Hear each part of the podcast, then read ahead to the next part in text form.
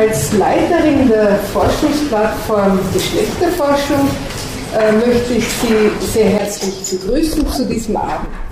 Ein paar Worte äh, zu unserer Vortragsreihe äh, Gender Lectures. Diese Vortragsreihe gibt es jetzt seit über zwei Jahren und wir haben uns zum Grundsatz gemacht, sehr interdisziplinär aktuelle Themen der Geschlechterforschung aufzugreifen und dabei sowohl externe Vortragende als auch Mitglieder unserer Forschungsplattform einzuladen, hier über den aktuellen Stand der Forschung zu referieren und auch den Brückenschlag äh, zu versuchen zu den Themen, die für die Zivilgesellschaft ganz, ganz wichtig und zentral sind. Und äh, so werden wir heute einen sprachwissenschaftlichen Vortrag halten. Ich werde die Moderator Moderatorin äh, gleich, Moderation gleich übergeben. Ähm, grundsätzlich noch zu den Gender Lectures ähm, eine ganz kleine Bemerkung. Ähm, es gibt hier eine Liste, die rumläuft, wo Sie sich gerne eintragen können. Dann bekommen Sie elektronisch unsere Informationen. Und ich habe schon das Wort Zivilgesellschaft fallen gelassen. Die Forschungsplattform oder einige beteiligte Aktivistinnen der Forschungsplattform haben auch einen Verein gegründet, um genau diese Brücke zu schlagen zwischen Forschung und Gesellschaft. Und auch Informationen über diesen Verein haben wir hier ausgeteilt. Sie sind also herzlich eingeladen, sich zu informieren, vorbeizuschauen oder einfach äh, elektronisch Informationen anzufordern, beziehungsweise schlicht und einfach auch die Homepage des Vereins, die noch recht bescheiden ist und wachsen wird, zu besuchen. Ich freue mich besonders auf den heutigen Abend, weil es ein Thema ist, das äh, uns eigentlich äh, permanent begleitet und auch durchaus kontrovers ist. Ähm, die Moderation wird aber die Frau Schönherr heute übernehmen und daher möchte ich das Wort gleich übergeben. Vielen Dank. Ähm, ich begrüße Sie herzlich äh, bei dieser 17. Innsbrucker Gender Lecture. Ähm, es werden drei Einzelvorträge sein, die wir hören werden, die unter dem gemeinsamen Thema stehen, nur ein Streit um Worte, Gender, Sprache und Kommunikation. Sie werden sehen, es geht dabei einerseits um die Frage, wie kommen Frauen in der Sprache vor, zum Beispiel wie werden sie benannt. Andererseits geht es um die ähm, Frage, wie Frauen im ähm, Sprachverhalten, in Gesprächen zum Beispiel behandelt werden und selber handeln. Ähm, Bevor ich nun gleich den ersten Vortrag, äh, um den ersten Vortrag bitten werde, möchte ich noch zwei organisatorische Dinge ansagen. Ähm, zuerst einmal diesen Vortrag oder diese Vorträge, ähm, diese Vorträge können Sie im Radio Freirad nachhören, wenn Sie möchten. Es wird dort ausgesendet am Dienstag, den 24. Mai, also in zwei Wochen, von 14 bis 16 Uhr zum Nachhören oder vielleicht jemanden hinweisen, der oder die es heute Abend versäumt hat. Ein zweiter kurzer organisatorischer Hinweis. Wie immer äh, wird anschließend Gelegenheit äh, sein, mit den Vortragenden noch ins Gespräch zu kommen. Zuerst hier in Form einer Diskussion, aber auch anschließend dann ähm, da drüben im Solo Pasta, Solo Vino, so heißt, heißt es, glaube ich, in diesem Restaurant. Sie sind also herzlich eingeladen, dort noch vorbeizuschauen. Jetzt aber, na, ein letzter Punkt noch, auch auf der Homepage dieser Geschlechterplattform, auch das möchte ich Ihnen noch sagen, auch dort äh, ist der Vortragstext dann später abrufbar. Ja, nun, der erste Vortrag wird von Frau Dr. Elisabeth Meyerhofer sein.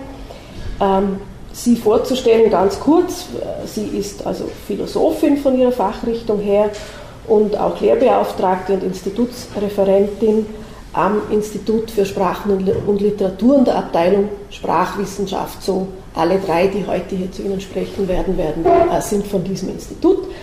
Ähm, ihre Interessen diesbezüglich sind ähm, feministische Linguistik. Sie macht da auch ähm, Ausbildungen, Schulungen, Vorträge in diesem Bereich. Und sie wird uns nun als erstes etwas zum Thema äh, Sprachsystem und Frauen erzählen.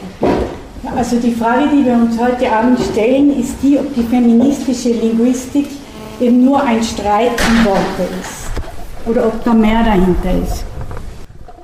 Also wir Frauen sind es immer noch gewohnt, sprachlich zur Nebensache degradiert zu werden. Die Sprache sei unwesentlich, versucht man uns einzureden, es gehe um Wichtigeres und nicht um linguistische Spitzfindigkeiten.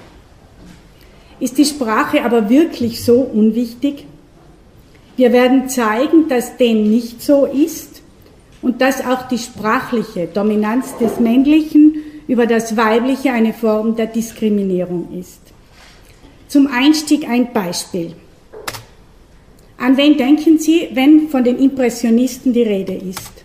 Ich bin mir ziemlich sicher, Monet, Manet, Cézanne, Renoir, Gauguin und so weiter.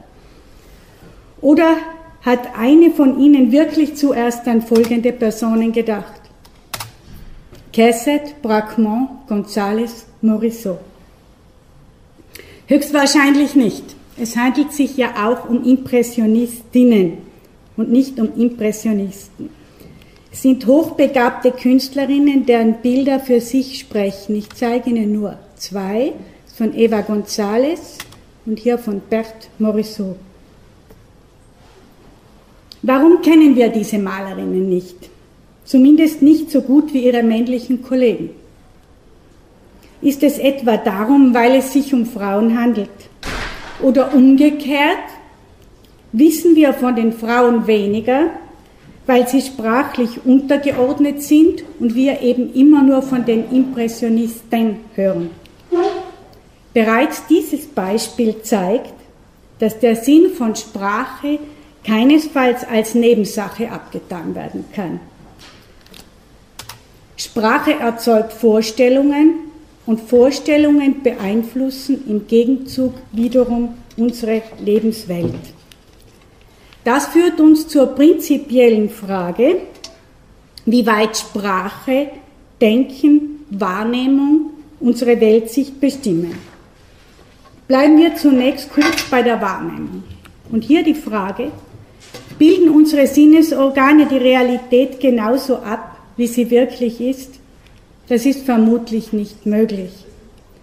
Wie sehr allein schon die biologische Konstruktion eines Auges die wahrgenommene Welt beeinflusst, wird am simplen Beispiel einer Fliege deutlich.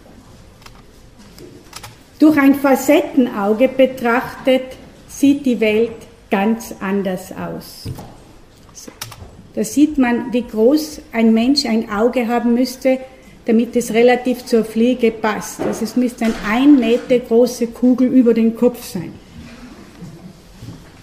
Es ist also offenbar, wie viel Subjektives in allen Sinneseindrücken enthalten ist. Was ist also wirklich und richtig? Wir wissen es nicht. Wir sind nicht in der Lage, eine objektive Welt zu beschreiben. Wir schildern lediglich unsere Eindrücke und gießen diese in eine sprachliche Form. Wir besprechen unsere Anschauungen im wahrsten Sinne des Wortes. Es gibt also keine objektive Wahrnehmung, demzufolge ist es genauso schwierig, von einer objektiven Wahrheit zu sprechen. Auch sie ist ein spezifisch menschliches Produkt. Dabei ist Sprache mitverantwortlich für die Sichtweise der Welt. Die menschliche Erkenntnis ist weitgehend sprachlich gestaltet. All unser Wissen ist perspektivisch. Wir formen die Welt zu unserem Bild und die so entstandenen Sichtweisen stehen auf dem Fundament der Sprache. Ich komme zu Nietzsche. Was also ist Wahrheit? Ein bewegliches Heer von Metaphern, Metonymien, Anthropomorphismen, kurz eine Summe von menschlichen Relationen. Und was schließlich Wirklichkeit sein soll, so Nietzsche, wird unter den Menschen ausgemacht, von ihnen festgesetzt und sprachlich gestaltet. Sprache ist also nicht bloß ein reines Verständigungsmittel, das eine fixfertige und vom erkennenden Subjekt völlig unabhängige Welt abbildet. Sprache beeinflusst sowohl Wahrnehmung als auch Denken. Sprache ist die wesentliche Substanz zur Beschreibung unserer sozialen Wirklichkeit und ebenso zur Herstellung derselben. Welche Rolle genau der Sprache bei der Konstruktion unserer Welt zukommt, ob sie tatsächlich die alles konstituierende Kraft ist, lasse ich als offene Frage stehen. Unumstritten ist jedoch, dass Sprache ein maßgeblicher Faktor ist, wie wir die Welt wahrnehmen und in unserem speziellen Fall, wie wir mit der Kategorie Geschlecht umgehen. Daher ist der Zusammenhang von Sprache und Wirklichkeit auch für die feministische Linguistik entscheidend. Wenn Sprache eine derart grundlegende Bedeutung hat, wenn ihre Macht so weit gespannt ist, dann ist ein sorgfältiger Umgang mit ihr geboten. Denn Worte können sein wie winzige Arsendosen und nach einiger Zeit ist die Wirkung da. Das ist von äh, Viktor Klemperer aus der Sprache des Dritten Reiches. Werden wir Frauen sprachlich stets hintangestellt, dann inkludiert dies auch ein Denken, das uns schließlich den Zugang zu wichtigen Bereichen der Realität erschwert. Ein Teil der weiblichen Welt wird erst gar nicht geschaffen, beziehungsweise er geht ganz verloren. Daher können es Frauen nicht ohne weiteres hinnehmen, aus diesem essentiellen Wirklichkeitsbereich ausgeblendet zu werden.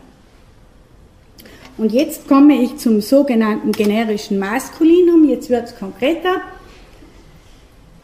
Das Denken, dass das Weibliche dem Männlichen untergeordnet ist, findet in der deutschen Grammatik seinen Niederschlag im sogenannten generischen Maskulinum. Konkret bedeutet das generische Maskulinum, die männliche Form kann verallgemeinern für beide Geschlechter verwendet werden. Es darf in allen Fällen stehen, wo es nicht direkt um ein spezielles Geschlecht geht, sondern wo alle Individuen gemeint sind. Wenn ich den Begriff Bürger verwende, dann heißt das also, ich meine damit sowohl Bürger als auch Bürgerinnen. So lautet zumindest die Regel. Wir Frauen dürfen uns dann darauf verlassen, mit gemeint zu sein, oder wie H.C. Strache es so gescheit gesagt hat, der Begriff Bürger umfasst beide Geschlechtsteile. Daher ist die feministische Linguistik unnötig.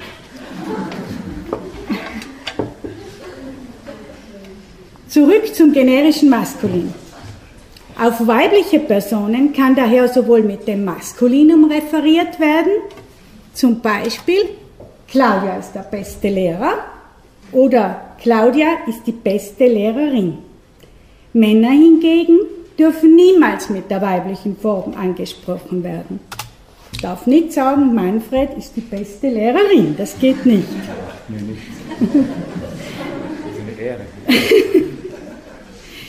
Der durchgängige Gebrauch dieser Sprachform kann auch paradoxe Blüten treiben und literarisch ausgenützt werden. Einen solchen Satz habe ich zum Beispiel bei Kurt Tucholsky gehört, und zwar in seinem Roman Schloss Gripsholm. Er sagt, das Treffen war geplant mit zwei Berlinern, von denen einer eine Frau aus Potsdam war. Wie die Frau unter einen männlichen Begriff subsumiert werden darf, so wird hier Potsdam eben einfach auch Berlin zugerechnet. Dieser Satz macht deutlich, dass das generische Maskulin nicht durchgängig verwendet werden kann und auch nicht durchgängig verwendet wird.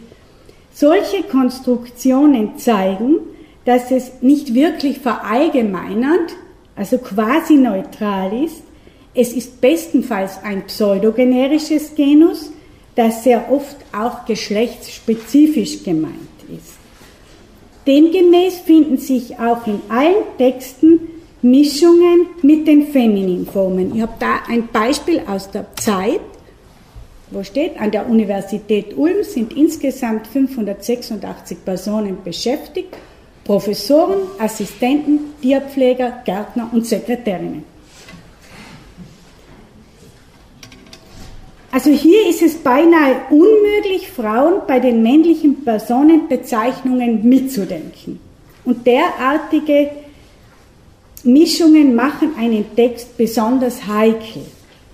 In diesem Durcheinander zeigt sich zudem, dass die weiblichen Formen überall dort auftauchen, wo alte Rollenbilder fixiert werden. Ich habe da noch einen Beispieltext aus der Zeit. Während Ärzte und Krankenschwestern den Vorstoß der Schulministerin begrüßten, gingen konservative Verbände auf die Barrikaden. Das sind die Sozialarbeiter, Ärzte, Psychologen und Krankenschwestern hingegen befürworten dieses Gesetz. In solchen Fällen wäre es eigentlich besser, die Flucht nach vorne zu ergreifen und die femininen Formen samt und sonders zu streichen. Das heißt, anstatt Sekretärinnen auch Sekretäre zu verwenden und statt Krankenschwestern Krankenpfleger beziehungsweise noch besser Krankenbrüder, um so vielleicht auf das Fehlen der Frauen dezidiert hinzuweisen. Ein holpriger Versuch, die problematischen Folgen einer männerzentrierten Grammatik zu lösen, ist auch die sogenannte Generalklausel am Anfang oder am Ende eines Textes. Die Erklärung lautet, im Interesse einer besseren Lesbarkeit wird auf weibliche Personenbezeichnungen verzichtet. Selbstverständlich sind Damen und Herren gleichermaßen angesprochen. Diese Floskel findet sich auch heute noch in vielen Texten. Und hier wird die Schieflage zwischen Männern und Frauen zwar irgendwie zur Kenntnis genommen, um sie im gleichen Moment aber wieder zu negieren, wenn nicht gar zu verschärfen. Diese Phrase zwingt uns Frauen ausdrücklich auf, sich gefälligst unter das Männliche zu subsumieren. Wir sind ja schließlich mitgemeint, dürfen froh darüber sein und damit basta. Aber dieses Mitmeinen ist ja gerade das Problem. Zudem suggeriert die gute Lesbarkeit eines Textes stehe an erster Stelle, also diese Floskel suggeriert das, der Inhalt hingegen sei von bloß untergeordneter Bedeutung. Ich mache einen provokativen Vergleich. Man stelle sich eine wissenschaftliche Arbeit vor, die im Interesse der besseren Lesbarkeit Tatsachen verfälscht und dies zu allem Überfluss am Beginn des Textes noch klarstellt. Genau das aber ist die Vorgangsweise der Generalklausel. Sie verbannt Frauen um der Form willen aus einem Text und bekennt sich noch zu dieser Manipulation. Eine Formulierungspraxis, in der das Männliche absolute Priorität besitzt, bedeutet für Frauen aber sprachlich einfach weggewischt zu werden. Denn durch die Verwendung des generischen Maskulinums werden wir eben nicht adäquat mitgedacht. Wir sind eben nicht entsprechend präsent. Und eine frauenlose Sprache bringt oft auch eine frauenlose Geschichte mit sich. Eine simple Illustration dafür ist zum Beispiel die Beschreibung der Lebensweise der Pfahlbauer die ich auf einer Internetseite zur Geschichte der Schweiz gefunden habe.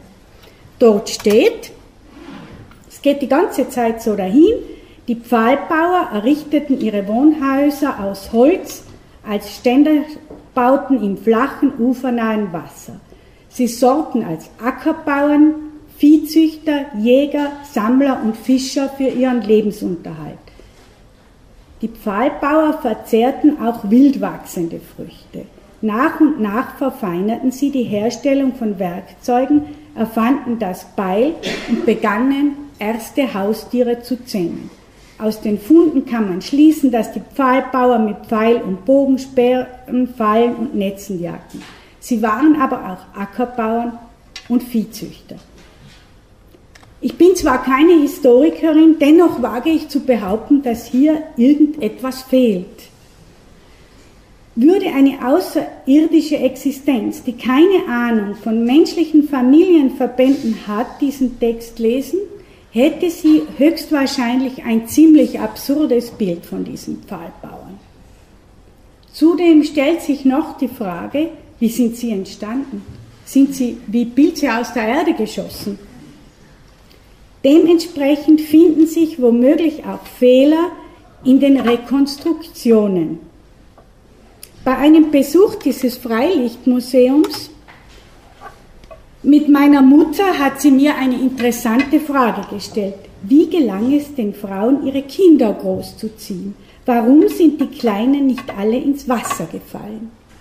Die Brücken zwischen den Häusern sind nur mit dünnen und für Kinder viel zu hoch angebrachten Latten versehen.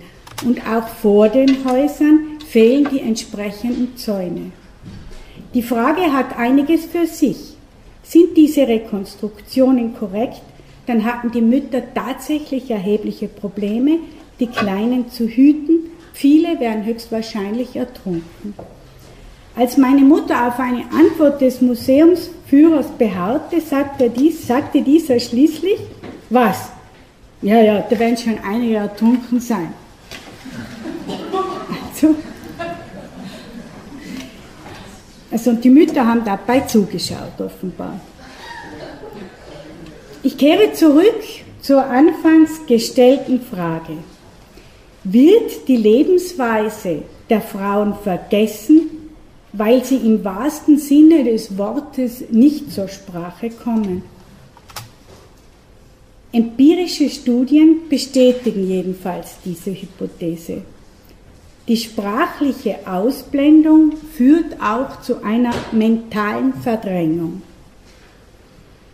Da gibt es verschiedene Tests und bei einem zum Beispiel von Ulrike Rumler, sie ließ Grundschulkinder Bilder zu Personenbezeichnungen malen. Also sie sollten Sportler oder Verkäufer zeichnen und dabei konnte gezeigt werden, dass eine männliche Sprachform auch männliche Vorstellungen in den Köpfen erzeugt. Also wenn wir von einem Arzt sprechen, dann haben wir offenbar auch das Bild eines Arztes, zwar wirklich eines Arztes, eines männlichen, in unseren Köpfen. Ich habe selbst gestern schnell im Google probiert und bei Bildersuche den Begriff Arzt eingegeben ich kann es jetzt nicht genau sagen, weil ich habe einfach schnell, schnell, es sind 200 Bilder, die ich schnell überflogen habe, sieben davon waren Frauen und zwei davon sind in Abbildung gemeinsam mit einem Mann gewesen, das heißt, man weiß nicht, ob das überhaupt nur eine Patientin war. So, von 207 und wenn man es genau nimmt, eigentlich nur fünf. Dementsprechend zeichneten die Kinder unter der Verwendung des generischen Maskulinums auch hauptsächlich Männer. Also wenn man ihnen sagte, sie sollen einen Lehrer zeichnen, dann haben sie auch einen Lehrer gezeichnet. Auch wenn sie hauptsächlich von Lehrerinnen unterrichtet wurden. Und das ist das Interessante. Bekannt geworden sind unter anderem auch die Studien von Dagmar Stahlberg und Sabine Szczesny. Auch sie untersuchten die Effekte des generischen Maskulinums und alternativer Sprachformen auf den gedanklichen Einbezug von Frauen. Also, die Frage war, wie werden folgende Sprachformen wirklich interpretiert? Zum ersten das generische Maskulinum, also wenn man Bürger sagt. Wie wird eine neutrale Form interpretiert, also wenn ich Studierende statt Studenten sage, oder abstrakte Formulierungen, wenn ich sage in Innsbruck anstatt in Innsbruck. Das dritte, wie werden Beidnennungen interpretiert, Ärzte, Ärztinnen, und schließlich, wie das große I interpretiert wird. Bei der ersten Studie wurde nach beliebten Persönlichkeiten gefragt. Also die Fragen wurden wechselweise im generischen Maskulin gestellt, neutral formuliert oder als Beidnennung. Also man hat gefragt, wer ist Ihr liebster Romanheld, was sind die besten heldenhaften Romanfiguren oder was sind Ihre liebsten Romanhelden bzw. Heldinnen. Das Ergebnis dieser Studie, die Befragten nannten mehr weibliche Personen, wenn die Frage statt des generischen Maskulinums als neutrale Formulierung und besonders, wenn sie als Beidnennung gestellt wurde. Der zweite Test von Stahlberg und Szczesny betraf die Kandidatur für eine Wahl. Hier wurden die Fragen wechselweise im generischen Maskulinum oder als Beidnennung gestellt. Also man hat da Personen befragt, welcher Politiker soll bei der nächsten Wahl kandidieren die zweite Möglichkeit war, dass sie gefragt haben, welcher Politiker oder welche Politikerin soll bei der nächsten Wahl kandidieren. Auch hier war das Ergebnis eindeutig. Wurden die Fragen explizit in beiden Geschlechtern gestellt, also wurden beide Geschlechter angesprochen, dann nannte man deutlich mehr Frauen, als wenn man es nur im generischen Maskulinum gestellt hat. Die dritte Studie betraf die Aufzählung berühmter Persönlichkeiten. Hier ging es also, welche berühmten Persönlichkeiten man schnell in den Sinn bekommt. Und diese kritischen Fragen wurden eben wieder wechselweise im generischen Maskulinum als Beidnennung und hier auch als dritte Möglichkeit mit dem großen I formuliert. Das Ergebnis wiederum, also man hat nach Sänger, Sängerin oder Sängerin gefragt. Das Ergebnis war wiederum eindeutig, in der Bedingung generisches Maskulinum wurden weniger Frauen genannt als in der Bedingung Beidnennung und insbesondere in der Bedingung großes I. Und das vierte, etwas kompliziertere Experiment werde ich jetzt auf der, aufgrund der kurzen, mir zur Verfügung stehenden Redezeit außer Acht lassen, aber im Wesentlichen kommt es zum selben Ergebnis. Die empirischen Befunde ergeben, der Abruf weiblicher und männlicher Exemplare aus dem Gedächtnis wird durch die Verwendung der verschiedenen Sprachversionen beeinflusst. Das ist das Erste. Und weiters, der Gebrauch des generischen Maskulinums führt zu einem geringeren gedanklichen Einbezug von Frauen als alternative Sprachformen. Damit bin ich auch schon beim Schluss. Frauensprache macht Frauen präsent. In einer maskuliert dominierten Sprache werden Frauen auch mental zurückgestellt. Das generische Maskulinum erweist sich als die erlaubte und regelhafte Diskriminierung des Weiblichen. Die Hälfte der Welt fällt dieser sprachlichen Unterdrückung zum Opfer. Genau in der Zeit.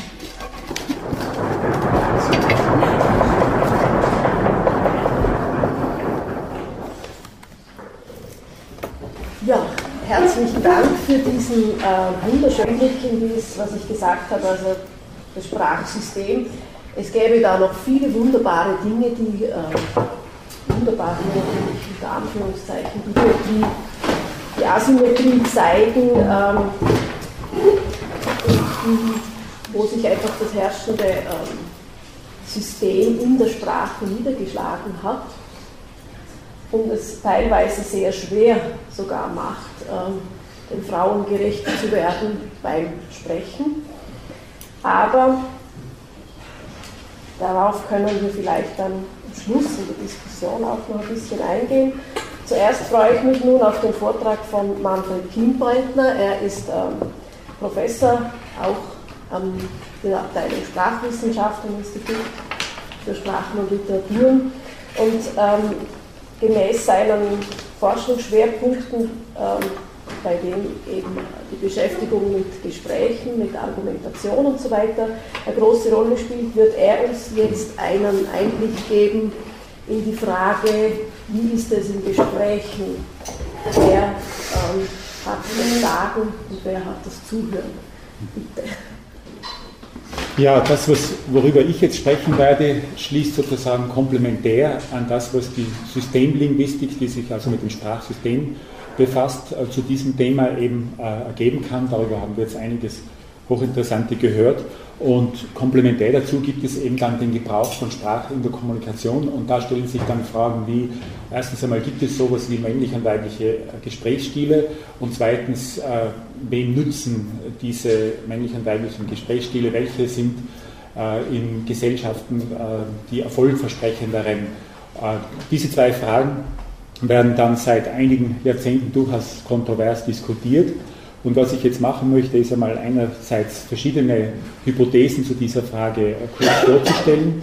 Und dann möchte ich sozusagen diese Frage, die sich äh, bezüglich dialogischer Kommunikation auch stellt, dann auch noch kurz, äh, aber nur sehr kurz, auch in Bezug auf monologische Texte äh, angehen und auch hier schauen, ob es hier unterschiedliche männliche oder weibliche Stile des Erzählens oder Beschreibens gibt. Das, daraus ergibt sich eben äh, die Gliederung, die Einleitung habe ich jetzt gerade gegeben und werde dann jetzt in der historischen Reihenfolge grob auch, kann man sagen, zu der Frage männlicher und weiblicher Gesprächsstile auf die Dominanzhypothese kurz eingehen, nach der eben Männer Gespräche dominieren mittels äh, ihres typischen Gesprächsstils. Dann äh, etwas später wurde dann die Differenzhypothese aufgestellt, nachdem man hier nicht so eindeutig von einem Dominieren und dominiert werden ausgehen kann, sondern eher sagen wir mal, annähernd wertungsfrei zwei unterschiedliche Stile gegenüberstellt und dann schließlich die konstruktivistische Hypothese, nach der bezweifelt wird, einmal grundsätzlich skeptisch, dass man sowas wie einen männlichen oder weiblichen Geschlechtsstil überhaupt aufstellen kann und äh, dass äh, die entsprechenden Ansätze eher dazu geeignet sind, Unterschiede zwischen den Geschlechtern sagen wir, zu perpetuieren oder essentialistisch als Wesen der Kommunikation von Männern und Frauen anzusehen, was durch die Empirie nach dem konstruktivistischen Ansatz eben nicht gestützt wird. Und in neuester Zeit äh, der konversationsanalytische Ansatz, auch der so eine Art äh, skeptische Abschwächung, wo gesagt wird, nicht alles, was in Gesprächen zwischen Männern und Frauen auftaucht, auch einschlägige Ausdrücke, die da auf den ersten Blick hochrelevant scheinen, wie Mädchen, Frau, Dame und so weiter, sei schon wirklich feministisch-linguistisch gesehen relevant, sozusagen ein Schritt zurück wird hier gefordert. Man müsse zunächst einmal die, minutiös die Fakten in den Konversationen aufzeichnen und dann erst sekundär kann man schauen, ob hier Geschlecht überhaupt äh, relevant ist. Und dann, wie gesagt, möchte ich ganz kurz nur ansatzweise auch auf monologische Kommunikation, also das Schreiben von Texten, in denen etwas beschrieben wird. In dem Fall habe ich 45 ähm, äh, Anzeigetexte aus Partnerschaftsanzeigen ausgewählt und komme dann zu einer äh, vorsichtigen Konklusion. Ähm, jetzt, äh, wie gesagt, also in der Reihenfolge äh, gehe ich auf äh, Dominanzhypothese, Differenzhypothese, konstruktivistische und konversationsanalytische kurz ein und komme dann auch auf diese monologischen Texte. Ähm, die Pionierin auf diesem Gebiet, äh, wie auch generell, muss man sagen, in der feministischen Linguistik ist Robin Lakoff an der Universität Berkeley in Kalifornien. Und die ist äh, Mitte der 70er Jahre davon ausgegangen, dass es eben einen spezifischen äh, weiblichen Sprechstil gibt, der dazu angetan ist, eben Frauen unterlegen zu machen, in Gesprächen dominiert zu werden von Männern, also durch eben eine größere größeren Einsatz von sprachlichen Mitteln, die eine höfliche Distanz herstellen, durch die stärkere Verwendung von Euphemismen, von Abschwächungen. Hedges ist die Metapher, die dafür verwendet worden ist, also Hecken, hinter denen man sozusagen das versteckt, was man eigentlich sagen will, durch Adverbien vielleicht wahrscheinlich äh, abgeschwächt oder Einschränkungen des eigenen Wissens, soweit ich weiß, oder in denen Gegenstände vorsichtig oder Personen vorsichtig kategorisiert werden, etwas äh, XY, so eine Art XY ein bisschen XY sein und schließlich Signale von Unsicherheit wie Frageintonation bei Behauptungen. Also das wäre so, wenn ich jetzt ständig sprechen würde, ja, zuerst wurde Dominanzhypothese aufgestellt äh, und dann hat äh, Robin Lakoff einschlägige Behauptungen aufgestellt äh, und diese äh, sozusagen Unsicherheit, die damit transportiert wird, sei auch äh, Indiz für den weiblichen Gesprächsstil. Diese Dominanzhypothese wurde im deutschen Sprachen auch von einer Pionierin der feministischen Linguistik, Senta Trömmel-Plötz, anhand von Aufzeichnungen empirisch aufgezeichneter Gespräche weiter erhärtet, indem sie eben anhand von Fernsehdiskussionen äh, so klassische Parameter wie wer spricht länger, wer kommt öfter zu Wort, wer unterbricht häufiger, wer kontrolliert eher die Themen. Und äh, da sind die entsprechenden Resultate eben klar eindeutig gewesen, statistisch, dass eben Männer länger sprechen, eher die Themen kontrollieren, häufiger Frauen unterbrechen als umgekehrt ähm, und auch insgesamt eine längere äh, Sprechdauer haben. Ähm, diese Dominanzhypothese ist aber dann in der weiteren Folge äh, teilweise, würde ich sagen, ähm, zu Recht kritisiert worden, weil man zeigen hat können, indem man da die äh, Bedingungen von Gesprächen variiert hat, experimentell, oder eben andere Gesprächszusammenhänge, wie gesagt, als es um Fernsehdiskussionen gegangen in diesen ersten Aufzeichnungen, äh, versucht hat, andere Größen, andere Parameter äh, in den Blick zu nehmen, wie zum Beispiel eben Macht. Und da hat sich eben dann gezeigt, äh, bei Gesprächen vor Gericht, wenn also Frauen in einer übergeordneten Rolle waren, als Expertinnen zum Beispiel, und wenn Männer in einer untergeordneten Rolle waren, als Angeklagte oder Zeugen, die da befragt worden sind, dann sind plötzlich diese Merkmale, die man im Sinne der Dominanzhypothese ähm, aufgestellt hat, äh, zu ähm, der jeweils von der Macht her schwächeren Person hin gewechselt. Also dann haben Männer plötzlich diesen äh, weiblichen Gesprächsstil an, an, den Tag gelegt und Frauen eher den männlichen Gesprächsstil. Ich möchte hier an der Stelle kurz einschieben, weil das ist vielleicht äh, meines Erachtens zumindest der bleibende Kern dieser Dominanzhypothese. Selbst wenn es stimmt, diese Kritik stimmt meines Erachtens, man muss Geschlecht und Macht und wahrscheinlich noch viele weitere Faktoren die eben das Gesprächsverhalten determinieren, äh, da sorgfältig auseinanderhalten. Aber in patriarchalen Gesellschaften, und die sind nun einmal in der weit überwiegenden Mehrzahl der Sprachen und Kulturen äh, auf der Welt der Fall, da wird es eben häufig so sein, dass Männer in der mächtigeren Position sind und Frauen in der weniger mächtigen Position. Also da ist empirisch schon trotzdem etwas dran. Ähm, dann hat sich aber auch gezeigt mit weiteren Untersuchungen, dass es hier Unterschiede gibt äh, zwischen unterschiedlichen sozialen Schichten. Das, was Robin Lakoff eher generell aufgestellt hat, muss man wahrscheinlich eher einschränken auf Gespräche in der Öffentlichkeit, eben in Massenmedien, auf weiße Mittelschicht in den USA. Und bezüglich anderer Sprachen und anderer sozialer Schichten, wie ich dann gleich zeigen werde, haben sich hier dann deutliche Unterschiede zwischen verschiedenen Sprachen ähm, und Kulturen gesehen. Insbesondere hat sich auch gezeigt, bei den Parametern, an denen man da ansetzt, muss man auch differenzieren mehr. Nicht alle Unterbrechungen sind nämlich destruktiv, so quasi, ich nehme mir das Recht zu sprechen und nehme es einer anderen Person weg. Da gibt es also verschiedene Sorten von Unterbrechungen, äh, die durchaus auch unterstützend äh, sein können. Und ähm, jetzt äh, ganz kurz ein paar empirische Studien, die eben schon dazu angetan sind, die Dominanzhypothese zu relativieren. Eleanor Keenan hat in den 70er Jahren äh, im Malagasy, das ist eine austronesische Sprache, die in Madagaskar gesprochen wird, an sich aber verwandt ist mit den Sprachen im pazifischen Raum. Und da gibt es in der traditionellen Kultur, also das kann heute ganz anders sein durch äh, Übernahme von, von äh, also, ja, europäisch-amerikanischen Mustern beim Sprechen.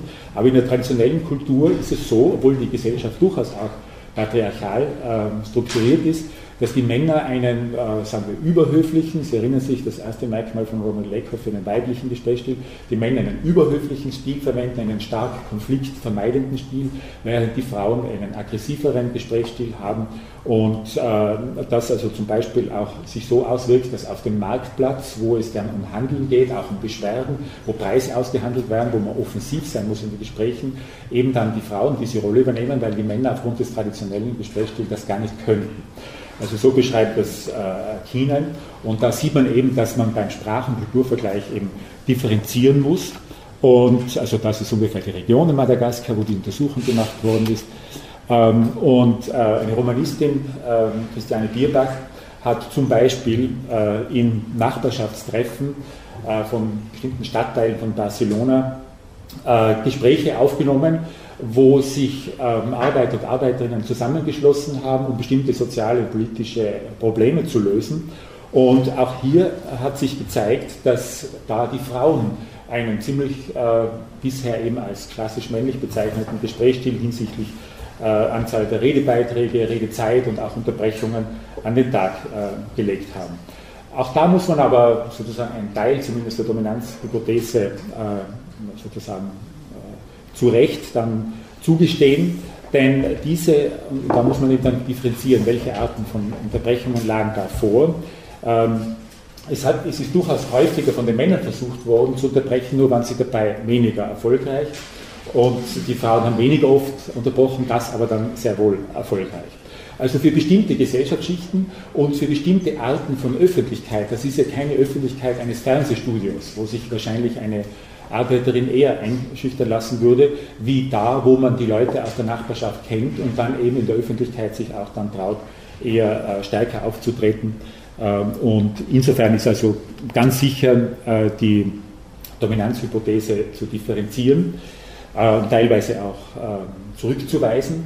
Abschließend dazu möchte ich noch eine ähm, Metastudie von Carsten Frank erwähnen, die mehrere Dutzend vom gesprächsanalytischen Untersuchungen durchgesehen hat auf diese ganzen klassischen Parameter und da haben sich die frühen Generalisierungen, die ja stimmen, aber eben nur für eine bestimmte Art von Institution, für bestimmte Gespräche in bestimmten Institutionen, ähm, dann nicht so äh, halten lassen. Also am, am ehesten wurde durch diese vielen Untersuchungen, die sie angesehen hat, die Dominanz bei der Themenkontrolle bestätigt, aber in den anderen Bereichen äh, war also Zahl der Unterbrechungen, äh, Frequenz der Redebeiträge, Dauer der Redebeiträge so nicht aufrechtzuerhalten. Es ist daher in weiterer Folge äh, zu einer anderen Hypothese gekommen, nämlich zur Differenzhypothese von Deborah Cannon als sehr prominenter Vertreterin dieser Hypothese ähm, aufgestellt worden, nach der man die Stile jetzt nicht mehr so eindeutig im Sinne eines Dominanzverhältnisses ähm, ansieht, sondern sie erstens einmal stärker relativiert zu Sprachen und Kulturen und auch sozialen Schichten. Wobei aber als Tendenz immer noch äh, einiges, was in der äh, Dominanzhypothese aufgestellt worden ist, nach Deborah Tannen und anderen, die diese Differenzhypothese äh, vertreten, tatsächlich in realen Kommunikationen gegeben ist, aber nur als Tendenz. Das heißt, die Differenzhypothese geht davon aus, dass es viele äh, Männer gibt, die diesen weiblichen Gesprächsstil an den Tag legen, dass es auch viele Frauen gibt, äh, die einen männlichen Gesprächsstil an den Tag legen, aber dass die Tendenz zumindest äh, in Richtung äh, der beiden äh, Geschlechter im, im, Sinne dieser ursprünglich angenommenen äh, Merkmale geht. Und diese Merkmale sind hier kurz aufgelistet. Also für den weiblichen Gesprächsstil und den männlichen Gesprächsstil werden immer wieder diese inhaltlichen Eigenschaften genannt, also unterstützende Rückmeldungen im weiblichen Stil, aggressive Unterbrechungen für den männlichen Stil, indirektes sich ausdrücken, im Gegensatz zu direkten sich ausdrücken, eher vermittelndes, äh, versöhnendes sich ausdrücken, im Gegensatz zu konfrontierendem, kompetitiven Kommunikationsstil, also eher Kooperation betonen, Autonomie betonen, eher die Beziehungsebene, personenorientiert äh, sprechen oder eher äh, die Sachebene betonen, zielresultatorientiert sprechen. Und dafür, also für diese zwei Stile und die Realität dieser Stile als Tendenz, wie gesagt, muss man äh, dazu sagen, gibt es durchaus eben äh, dann Evidenz aus verschiedenen äh, Studien. Äh, ich erwähne da jetzt nur, ohne jetzt ins Detail einzugehen, auf, aus Zeitgründen, empirische Studien zum Geben von Komplimenten beziehungsweise zum Gesprächsverhalten in Verkaufsgesprächen, die in der Türkei und in Griechenland vergleichend durchgeführt worden sind. Und da kann man ganz kurz jetzt in einem Satz zusammenfassen, dass vieles, was ich jetzt gerade an Merkmalen auf äh, habe, statistisch eher für die beteiligten Frauen an diesen Gesprächen typisch war als für die äh, beteiligten Männer. Das heißt also Beziehungsebene betonen und hier eher äh, kooperativ verbindende Ausdrucksmittel äh, äh, zu verwenden. Ähm, dann weitere empirische Evidenz, die die Differenzhypothese dann zumindest teilweise aber auch wieder relativiert, hat Janet Holmes äh, in, Neuseeland durchgeführt und da eine sehr große Zahl von Gesprächen an, an, Arbeitsplätzen, verschiedensten Arbeitsplätzen, in öffentlichen Institutionen, in Firmen, in größeren, kleinen Unternehmen, äh, bei Sitzungen, bei Telefongesprächen und so weiter äh, untersucht.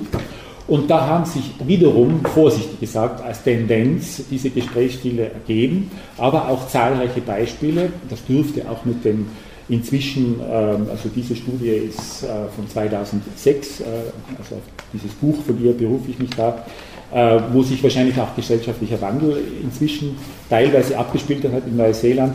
Ähm, also das relativiert dann diese äh, Differenzhypothese, aber dann doch auch äh, wieder. Es ist auch grundsätzliche Kritik an der Differenzhypothese geübt worden und ähm, zwar nicht nur wie bei der Dominanzhypothese, dass man eben neben diesen unterschiedlichen Kulturen sozusagen des männlichen und weiblichen Gesprächsstils solche Parameter wie Macht oder die jeweilige Institution äh, oder eben spezifische Eigenschaften einer speziellen Kultur und Sprachgemeinschaft, dass man das natürlich äh, äh, auch hinzunehmen muss, was Deborah Tannen zum Beispiel ohne weiteres auch akzeptiert. Und äh, dann muss man sagen, weil also ein, ein Vorschlag äh, zur praktischen sagen wir, Verbesserung der Kommunikation zwischen Männern und Frauen, den Deborah Tannen in ihren Büchern immer wieder gibt, ist eben, dass man flexibel werden sollte hinsichtlich des Gesprächsstils, also diese Listen von Eigenschaften, die für diese beiden Stile typisch sind, eben flexibel äh, einsetzen könnte und dazu möchte ich äh, kritisch festhalten, dass angesichts bestimmter vorgegebener Strukturen der Arbeitswelt kapitalistischer Gesellschaften, die ja auch äh, die Welt weitgehend äh, dominieren, ähm, es äußerst fraglich erscheint, ob durch flexibles Wechseln eines Gesprächsstils in so einer Arbeitswelt ein Vorteil erzielt werden kann, wenn man eben den äh, weiblichen Gesprächsstil bevorzugt, also Durchsetzungsfähigkeit und Dominanz wird ja im Sinne von Leadership und eben also auch entsprechender größerer äh, Aufstiegschancen gesehen und auch Effizienz im Sinne des Unternehmens. Ähm, radikaler wurde die Differenzhypothese zum Beispiel von Deborah Cameron ähm, äh, kritisiert und zwar sozusagen ein Frontalangriff. Es hat von vornherein keinen Sinn, zunächst einmal von Gender als einer feststehenden Kategorie auszugehen, die man dann in den Gesprächen jeweils finden will. Das sei essentialistisch, da geht man von einer vorgegebenen Wirklichkeit aus, wo es eben diese zwei äh, Kategorien äh, gibt. Das passt einmal schon für alle äh, also Transgender-Personen schon nicht, die nicht in diese zwei Kategorien klar einzuordnen sind, aber auch diese zwei Kategorien seien nicht vorgegeben, sondern würden eben sprachlich äh, konstruiert und wie wir zuerst in Bezug auf das Sprachsystem äh, gehört haben, ist natürlich auch zu sagen in Bezug auf die Kommunikation. Geschlechterrollen werden in Diskursen, in dialogischer Kommunikation und wie wir ganz zum Schluss sehen werden, auch in monologischer äh, Kommunikation gerade erst konstituiert. Also man kann die nicht so ohne weiteres ähm, schon von vornherein ähm, annehmen und dann versuchen sie im Gespräch zu registrieren nach bestimmten Parametern. Und dann wird eine massive Kritik geübt, äh, was die empirische Haltbarkeit äh, der Behauptung der Differenzhypothese äh, betrifft. Und auch die mangelnde Fähigkeit der Differenzhypothese, variierende Veränderungen in Gesprächen, also dynamisches Verschieben von Gesprächsstilen in einem und demselben Gespräch in den Griff zu bekommen. Oder auch die Tatsache, dass auch Menschen einen Mischstil verwenden können oder einen Stil, der sogar in gewisser Weise kontradiktorisch ist, also widersprüchliche Gender-Identitäten äh, äh, konstruiert.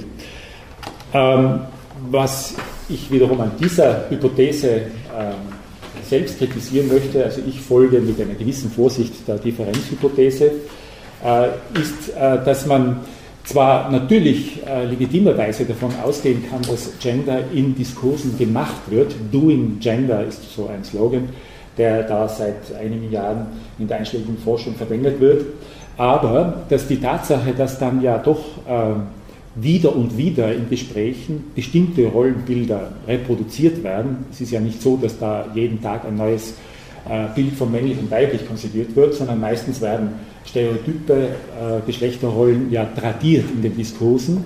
Und dadurch entsteht dann sowas wie eben diese Kategorie Gender, die dann existiert in der Gesellschaft und dann wieder auf Gespräche äh, und auch die Sozialisation, wie man eben lernt, als ähm, als junger Bub oder als Mädchen äh, in einer Sprachgemeinschaft sich auszudrücken, da eben wieder zurückwirkt. Also ich glaube, diese Rollen sind schon relativ stabil, auch wenn sie natürlich konzipiert werden und verändert werden können prinzipiell und wirken dann als Kategorien doch auf Gespräche und einen entsprechenden Stil ein im Sinne der Differenzhypothese. Oder man könnte sagen, im Sinne der Wiener Schule der kritischen Diskursanalyse, Diskurse sind sowohl sozial konstitutiv, erzeugen Gesellschaft, erzeugen Institutionen, halten sie aufrecht, erzeugen soziale Rollen, halten sie aufrecht, aber gleichzeitig eben auch von gesellschaftlichen Bedingungen konstituiert. Ein dialektisches, dialektisches Wechselverhältnis und nicht so ein, sagen wir mal, radikaler konstruktivistisch gesehen, die Welt wird äh, rein sprachlich erzeugt.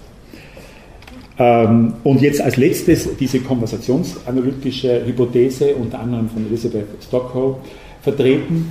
Ähm, auch die hat, glaube ich, äh, interessante Dinge einzubringen, nämlich die Tatsache, einmal grundsätzlich von dem auszugehen, was in Gesprächen passiert. Was sagen Männer und Frauen in Gesprächen? Und nicht vorgefasste äh, Meinungen, was sie eben so üblicherweise sagen, mitzubringen in die Analyse, sondern ganz genau und minutiös zu schauen, äh, wie wird Geschlecht in Gesprächen aktuell, wie reagieren und Männer, Frauen darauf, wenn solche klassischen Rollen von Mann und Frau, Buben und Mädchen und so weiter thematisiert werden oder analog im Englischen Girl, Woman und Lady und so weiter.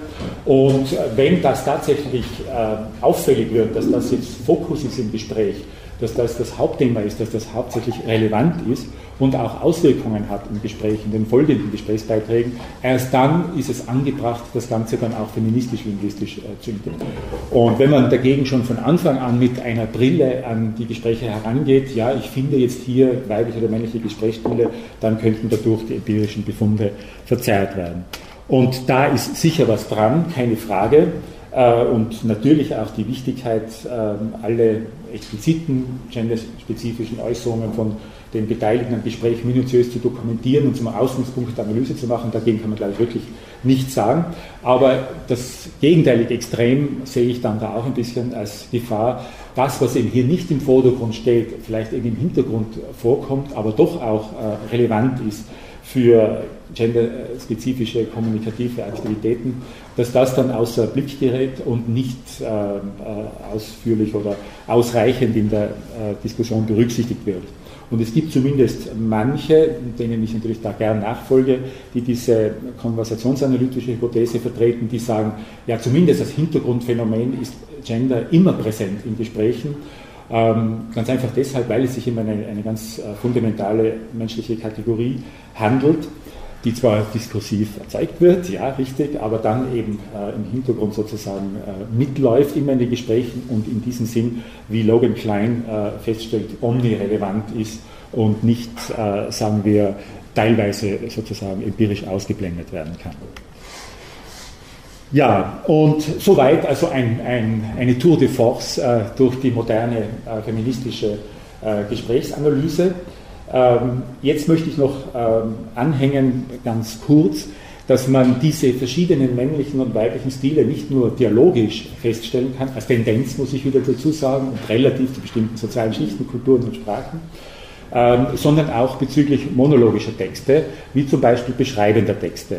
Und da habe ich in den letzten Wochen, das kann man natürlich jetzt nicht großartig generalisieren, äh, keine äh, Datenbasis, 45 Partnervermittlungsanzeigen in einer Tiroler äh, Regionalzeitung gesammelt und dann einfach äh, einmal die darin enthaltenen Adjektive äh, mir angeschaut, äh, waren so circa 90, mit denen sich die Personen selbst beschreiben und auch beschreiben, wie die Person sein soll, äh, die sie sich wünschen. Also wie sich Männer Frauen vorstellen äh, und wie sich Frauen Männer vorstellen.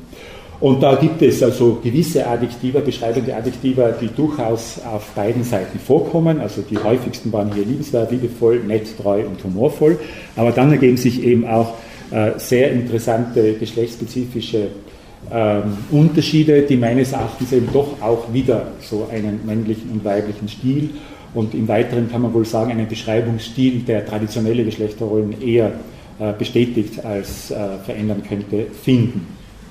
Und zwar sind das äh, solche ähm, äh, Adjektiva wie unkompliziert, die nie in den Selbstbeschreibungen der Männer auftreten, sehr wohl aber als Erwartungshaltung an die Partnerin dreimal vorkommen und sechsmal in den Selbstdarstellungen der Frauen. Also wie gesagt, das sind kleine Zahlen, aber bei gewissen dieser Unterschiede habe ich den Optimismus, dass sich bei einer größeren Datenbasis diese Tendenz äh, fortsetzt. Und äh, auch die äh, häufigeren Adjektive für Selbstdarstellungen von Frauen, wie meinetwegen fleißig oder schüchtern. Schüchtern ist bei Männern wenig überraschenderweise nie äh, vorgekommen und auch nicht natürlich und warmherzig äh, zeigen, glaube ich, äh, geschlechtsspezifische Stile, die auch äh, traditionelle Rollenverhältnisse ähm, stabilisieren.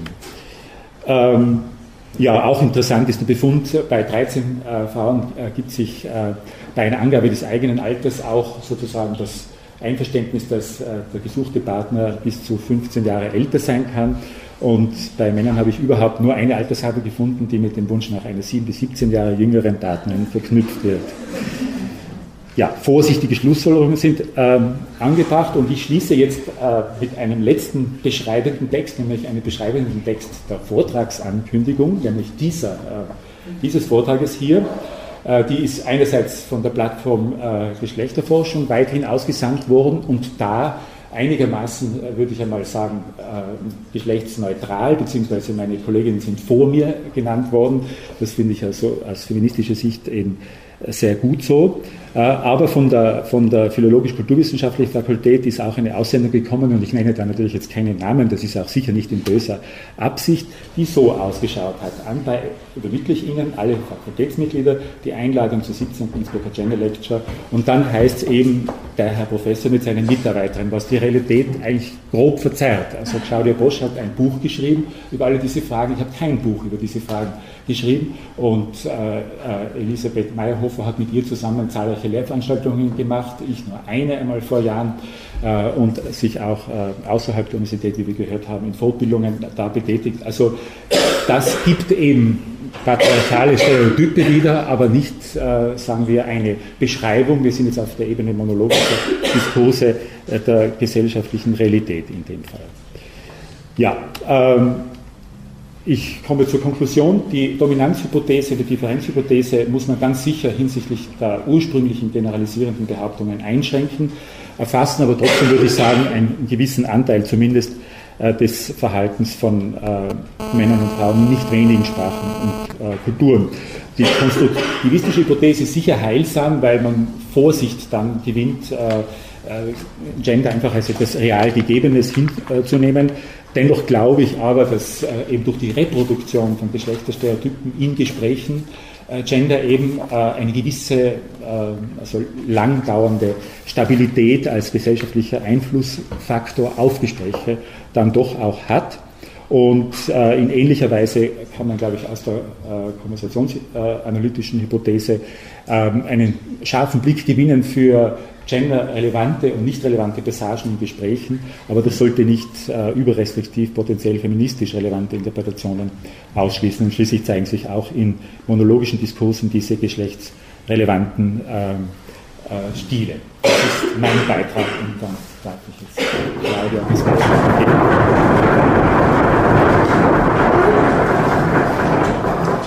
Vielen Dank. Ähm, da drängt es mich schon gleich einiges zu sagen, aber ich sage jetzt vorerst überhaupt nichts zu diesem Thema, äh, von dem wir hier sicher einen sehr schönen und sehr äh, gewogenen Einblick und Überblick bekommen haben, sondern ich stelle Ihnen nun noch äh, unsere dritte Referentin. Das ist zum Beispiel etwas, was ich heute, was ich nicht sagen dürfte, wenn Manfred damit nicht einverstanden wäre. Unsere dritte Referentin würde also manchen Mann schwer beleidigen.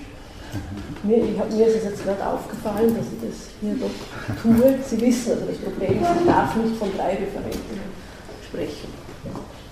Ich müsste dann sagen, ich stelle den, den dritten Referenten vor, dabei handelt es sich um eine Referentin. Hat gewisse Tücken. Also zur dritten Referentin. Ähm, Frau Dr. Claudia Kosch ist also ebenfalls am bereits mehrfach genannten Institut beschäftigt. Ähm, wie Manfred schon erwähnt hat, hat sie bereits in ihrer Dissertation da einen Schwerpunkt gesetzt, also From Aktieninhaberin to freaking, German suffix in in Kontext, was also auch eine sehr spannende Frage wäre, weil dieses in vieles für sich hat und auch vieles gegen sich. Ähm, jetzt wird sie uns aber nicht darüber etwas erzählen, sondern ähm, über die Kritik an einem neuen Biologismus in der Forschung jetzt, der dahin geht, dass eben manches ähm, nicht mehr im Zusammenhang mit sozialen Kategorien wie Gender gesehen wird, sondern biologische Ursachen zurückgeführt wird und ich bin schon gespannt, was Sie da Okay, also im Anschluss an Manfred Kienbeutner möchte ich nun auf eine relativ neue Problematik in der feministischen Linguistik bzw. in der Language and Gender Forschung eingehen, auf die jüngst äh, Deborah Cameron hingewiesen hat. Sie haben sie schon kurz gesehen. Äh, Cameron spricht hierbei von den Verfechtern eines sogenannten neuen Biologismus, also das ist ein Begriff, den sie erwähnt. Und laut Cameron ist kürzlich das Wiederauftauchen von solchen Biologismen in den Debatten um Geschlecht und Gender nur ein Teil einer größeren darwinistischen Wende, so nennt sie es, besonders in der Psychologie, in den Kognitionswissenschaften und in den Kulturwissenschaften. Es handelt sich äh, vereinfacht gesagt, also um Ansätze, die versuchen, geschlechtsspezifische Unterschiede, die gefunden werden, rein biologisch mit der Evolution zu erklären. Dies betrifft jetzt zwar nicht ausschließlich die sprachliche Ebene, ist aber auch sehr stark darin angesiedelt, weil sehr oft das sprachliche Verhalten beschrieben wird. Bis jetzt wurde die soziolinguistische Forschung nicht so stark von diesen Ansätzen beeinflusst, dass sie sich ja mit äh, mit der Gesellschaft mehr befasst, aber auch hier haben diese Ansätze inzwischen schon Boden gewonnen. Äh, bekannte Persönlichkeiten wie Steven Pinker zum Beispiel, ein Psychologe, zitieren äh, neueste Erkenntnisse aus Feldern wie Genetik und den Neurowissenschaften, um Geschlechtsunterschiede zu erforschen. Und hingegen werden soziokulturelle Erklärungen für geschlechtsspezifische Phänomene abgewertet oder als weniger wichtig diskreditiert. Äh, Cameron sieht in diesen biologistischen Erklärungsansätzen unter anderem eine Bedrohung für das Feld der Soziolinguistik, als auch für das Feld der feministischen Linguistik und eben insbesondere in der Auseinandersetzung von äh, Sprache und Geschlecht. Und sie fragt sich nun, was denn nun in diesen biologistischen Ansätzen eigentlich als Beweis verwendet wird und ob jetzt wirklich aus diesen Beweisen man diese Schlüsse ziehen kann, die gezogen werden. In Bezug auf Sprache oder Sprachwissenschaft lautet die Frage präziser, wie gut passen die Grundaussagen der biologistischen Ansätze mit den Resultaten linguistischer Forschung zusammen und wie zwingend ist es, dass man diese Resultate besser biologisch erklären kann als soziokulturell? Äh, was ist nun mit dieser Bezeichnung neuer Biologismus gemeint? Es handelt sich dabei nicht um eine Strömung, sondern wirklich nur um einen Sammelbegriff, den Cameron verwendet und sie verwendet ihn für eine eher heterogene, interdisziplinäre Gruppe von derzeitig relevanten Forschungen und Publikationen. Und sie haben alle zur Basis, dass sie gewisse Vorannahmen teilen und mit ganz bestimmten Mustern argumentieren. Eine dieser Vorannahmen, eigentlich die wichtigste, ist folgende. Die plausibelste Art, die plausibelste Erklärung für die Art, wie Menschen denken, fühlen und handeln, ist die Evolutionstheorie. Also in Bezug auf Verhalten, auch auf sprachliches Verhalten, wird dies vor allem von der evolutionären Psychologie argumentiert. Jetzt sind aber sehr wenige Forscherinnen und Forscher wirkliche Fans dieser evolutionären äh, Psychologie. Dennoch werden deren darwinistische Erklärungsmuster sehr gerne angewandt. Also ich möchte nur kurz erklären, was mit dieser Evolutionspsychologie gemeint ist. Sie wurde beschrieben als eine neue Wissenschaft der menschlichen Natur deren Hauptaussage ist, dass das menschliche Bewusstsein gleich wie der Körper einfach nur ein Produkt darwinistischer äh, Evolution ist. Und man geht davon aus, äh, dass der Geist einfach so angelegt ist, dass er nur ähm, Dinge weitervererbt, die für das Überleben vorteilhaft sind. Und der biologische Mechanismus, der dafür wichtig ist, ist die natürliche Selektion. Also es wird sozusagen das Wording aus der Darwin-Theorie verwendet. Und eben bestimmte genetische Eigenschaften, die sich als Vorteil erweisen, werden äh, weitervererbt und verbreiten sich so. Welche Eigenschaften das nun sind, variiert eben von, äh, hängt von der Umgebung ab, in der ein Organismus überleben muss. Jetzt sind aber für diese Evolutionspsychologie die Bedingungen, um die menschliche Natur zu verstehen, nicht diejenigen, in denen wir heute hier leben, sondern diejenigen, in denen sich unsere Spezies entwickelt hat, also vor vielen, vielen, vielen tausend Jahren, ganz grob vereinfacht, folgt daraus, dass wir modernen Menschen die Gene unserer Vorfahren erbten, welche durch die Ebenen Afrikas streiften und als kleine Gruppen von Jägern und Sammlern lebten. Und deswegen ist unsere Natur auch jetzt immer noch so geformt wie damals und an diese vergangenen Umstände angepasst. Es wird meist auch weiter ange angenommen, dass eben in dieser frühen Menschenszeit äh, die Rollen, die Frauen und Männer einnahmen, ganz klar und streng getrennt waren. Also die Frauen sammelten, die Männer jagten, die Frauen erzogen die Kinder, die Männer bekämpften andere Männer. Ähm, und deshalb haben sich die Geschlechter und auch ihr Verhalten, also auch wie sie sprechen, im Laufe der Evolution eben so angepasst, weil sie über unterschiedliche Fähigkeiten und Eigenschaften verfügen. Also das Klassische, die Frauen sind demnach einfühlsamer, die Männer sind aggressiver. Also ich denke, diese Art der Argumentation ist Ihnen sicher aus den Medien gut bekannt.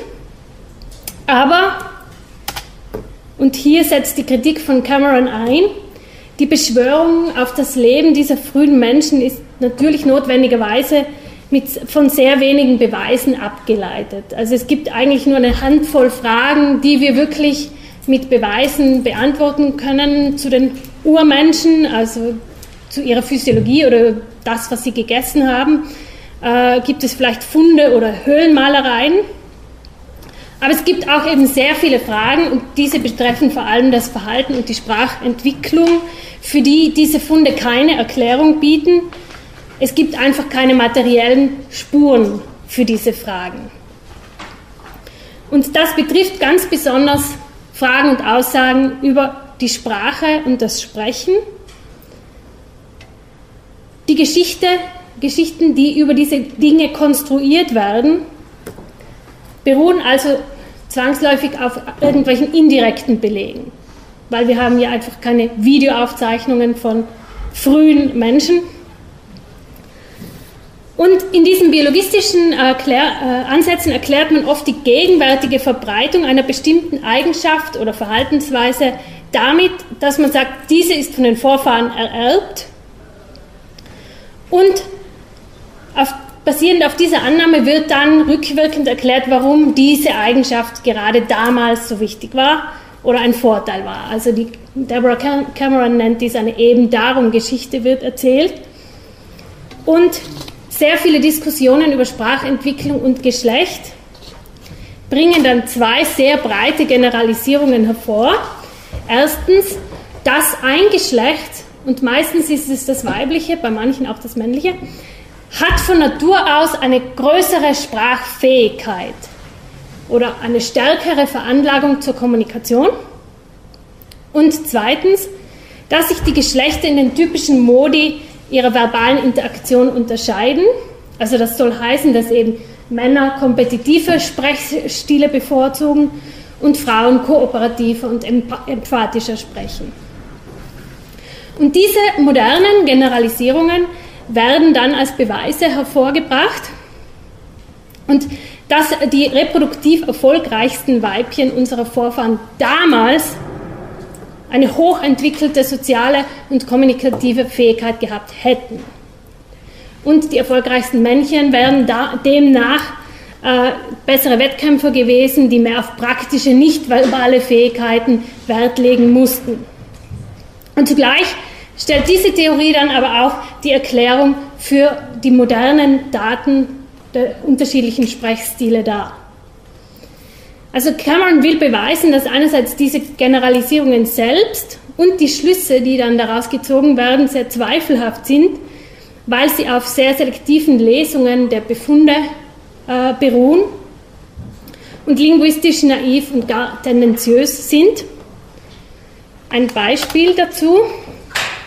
Die zentrale Frage, warum hat der Mensch Sprechen oder die Sprache entwickelt, wer begann zu sprechen. Also früher war hier vor allem die Geschichte populär, dass die Männer durch Sprache gemeinsame Aktivitäten planen konnten, wie zum Beispiel Jagd oder Krieg. Es gibt auch heute noch einige Forscherinnen und Forscher, die das glauben. Also die glauben, die Männer haben die Sprache erfunden. Die meisten jedoch glauben heute, dass die Frauen die Sprache erfunden haben. Die Begründung lautet, das Sprechen hat eine soziale Funktion. Menschen sind soziale Tiere und weil irgendwann die Gruppen einfach zu groß wurden, sodass sie sich nicht mehr gegenseitig entlausen konnten, begannen sie zu sprechen, weil das hat auch den Vorteil, man kann es über weitere Entfernungen machen und daneben noch was anderes tun. Also es wurden immer unterschiedliche Erklärungen angeboten, warum sich diese geglaubte weibliche Überlegenheit in sprachlichen Fähigkeiten entwickelte.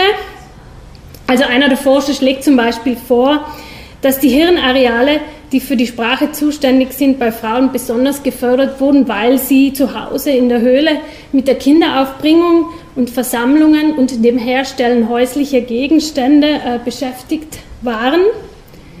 Die Männer hingegen konnten nicht so sehr auf ihre Kommunikation achten, denn sie mussten ja jagen. Und während die äh, Frauen zu Hause unbekümmert in der Höhle schnattern konnten, also er verwendet auch wirklich das Wort schnattern, mussten die Männer sich ja ruhig verhalten, damit die Jagdbeute nicht abhaut. Und zugleich wird ja auch noch äh, argumentiert, dass eben Männer darum auch eine bessere räumliche Vorstellungskraft oder Raumorientierung hätten und weil sie einfach nicht so viel Kapazität für die Entwicklung ihrer sprachlichen Fähigkeiten übrig gehabt hätten. Also dieses ganze Argument äh, stützt sich auf das altbekannte Vorurteil, dass Frauen geschwätziger seien als Männer. Es gibt eben, wie gesagt, auch diese gegenteilige Ansicht, dass Männer eigentlich besser kommunizieren. Und hier wird dann argumentiert, dass sich die Sprache als eine Art Balzverhalten entwickelt hätte. Sie erkennen schon, wohin das führt. Also Balzen ist ja kompetitiv. Ein großer Unterschied zwischen diesen zwei Ansätzen ist, ist, dass der erste sich auf diese natürliche Selektion beruft und der zweite sich auf sexuelle äh, Selektion äh, beruft. Und das soll erklären, warum eben manche Eigenschaften weitervererbt werden, die man gar nicht so wirklich braucht. Also so behauptet zum Beispiel Jeffrey Miller, dass die meisten Sprachen eigentlich viel ausgeklügelter sind, als sie sein müssten. Also wenn man einfach nur kommunizieren will, bräuchte man nicht zum Beispiel so ein riesiges Lexikon. Und das, hier ist die Hypothese, dass das eben eine, ein äh, Hinweis auf die reproduktive Fitness eines Kandidaten sei oder gewesen ist. Ähm, diese internen Debatten zeigen interessante Details. Erstens fehlt der Konsens schon bei sehr fundamentalen Problemen, also wer hat zu sprechen angefangen. Bei den einen waren es die Frauen, bei den anderen waren es die Männer. Und dann gibt es wiederum auffällig viel Übereinstimmung bei einigen unterliegenden Annahmen, die dann den Rahmen um diese Debatte äh, bilden. Nur linguistisch sind diese Annahmen eben sehr zweifelhaft. Und es wird eine Unterscheidung besonders stark aufgebläht, nämlich zwischen der Sprache selber und der Verwendung der Sprache. Die Linguistik streitet natürlich nicht ab, dass die Sprache eine biologische Basis hat und auch die geistige Kapazität, die wir für die Sprache brauchen, eine biologische Basis hat. Aber für die Linguistik scheint fragwürdig, ob Anwendungen der Sprachfähigkeit, wie zum Beispiel Klatschen und Tratschen oder Geschichten erzählen, auch genetisch zu erklären sind. Also was steckt noch äh, dahinter? Noch einmal zur Frage, wer hat die besseren Sprachfähigkeiten? Beide Seiten, obwohl sie gegensätzlicher Ansicht sind, teilen die Annahme, dass die beobachteten Unterschiede im männlichen und weiblichen Sprechverhalten einen zugrunde liegenden Unterschied ihrer Sprachfähigkeit reflektieren. Was ist hier nicht stimmig? Natürlich haben einzelne Personen eine unterschiedlich ausgeprägte Sprachfähigkeit. Man würde jedoch wahrscheinlich nicht so weit gehen, umfangreiche soziolinguistische Muster wie zum Beispiel in Unterbrechungen oder wer spricht eher Dialekt, eher Hochsprache mit den wirklich geistigen Fähigkeiten einer bestimmten Gruppe in Verbindung zu bringen. Wie jemand spricht, hängt, hängt, eben nämlich sehr stark auch von sozialen Faktoren ab, also zum Beispiel wie viel relative Macht eine Sprecherin, ein Sprecher hat oder welchen Status im Gespräch, welchen Zugang zu Bildung oder was für eine Beteiligung, Beteiligung in unterschiedlichen sozialen Netzwerken. Und all diese evolutionspsychologischen Ansätze, Ansätze ignorieren diese Faktoren und erklären Unterschiede immer nur mit angeborenen kognitiven Unterschieden. Also es gibt ähm, ein Beispiel, das äh, besagt, dass Frauen typischerweise eher Hochsprache sprechen als Männer. Also das ist ein Resultat. Und dieses wird meist als Zeichen für die besseren sprachlichen Fähigkeiten von Frauen interpretiert. Ich bin ganz zu weit gesprungen. Also das äh, ist zum Beispiel Simon Baron Cohen, kennen Sie sicher, ein bekannter eigentlich Autismusforscher, äh, der eben sagt, dass die Aussagen von Frauen häufiger Standardstrukturen aufweisen und öfter richtige Aussprache aufweisen und dass auch bei Kindern schon die Mädchen richtigere Sätze bilden und das setze sich fort bis ins Erwachsenenalter. Jetzt, was ist hier das Problem? Linguistisch gesehen bezieht sich grammatikalischer oder richtiger auf eigentlich eine preskriptiv festgelegte Richtigkeit. Also wer bestimmt, was in der Sprache als richtig gesehen wird. Äh, das wird normalerweise eigentlich normativ festgelegt. Es gibt eine gewisse Sprachnorm. Und hiermit nehmen diese vorhin genannten Forscher an, dass diese Richtigkeit ein Indikator für eine angeborene Sprachfähigkeit ist. Aber Bewertungen von Richtigkeit beruhen immer auf sozialen Kriterien, nicht auf sprachlichen. Also es gibt keinen Grund anzunehmen, warum jetzt jemand, der Semmel sagt, weniger gut sprechen kann oder weniger Sprachfähigkeit besitzt, als jemand, der die Semmel sagt. Also das wäre dann so, als würden wir behaupten, dass, äh, wenn, dass äh, es einen biologischen Unterschied zwischen Deutschen und Tirolern gibt, weil die einen die Semmel und die anderen der Semmel sagen. Was äh, die ähm, evolutionspsychologischen Ansätze allesamt ignorieren, ist, dass eben diese linguistischen Muster wie diese Dialektverwendung oder Richtigkeit auch auftaucht, wenn man verschiedene sozioökonomische Schichten untersucht und sogar wenn man ethnische Gruppen untersucht. Also diese Unterschiede lassen sich nicht nur als Geschlechtsunterschiede beobachten, sondern beispielsweise auch zwischen Mittelschicht und Unterschicht oder sogar zwischen weißen und nicht weißen Sprecherinnen. Und nach dieser Logik würden dann immer, würde dann immer eine Gruppe weniger angeborene Sprechfähigkeit besitzen wie die andere Gruppe. Also Sie sehen, in was für ein Fahrwasser man mit dieser Argumentation relativ schnell gelangt. Es betonen zwar die meisten die mit dieser biologistischen Argumentation äh, sprechen, dass sie auf keinen Fall mit irgendwelchen Ideen von Rasse und Klasse etwas zu tun haben wollen und verurteilen diese als dubios. Allerdings wird gleichzeitig genau dem Gleichen bei Geschlecht eine gigantische Rolle zugesprochen. Also bei Geschlecht ist es dann plötzlich legitim, so zu sprechen. Und das macht sozusagen Geschlechtsunterschiede zu einem Spezialfall, bei dem plötzlich biologistische Erklärungen legitim sind. Also die Cameron stellt fest, dass ein und dasselbe linguistische Muster eine biologische Erklärung haben kann, wenn es, wenn es um das Geschlecht geht, aber eine kulturelle Erklärung hat, wenn es um andere demografische Variablen geht.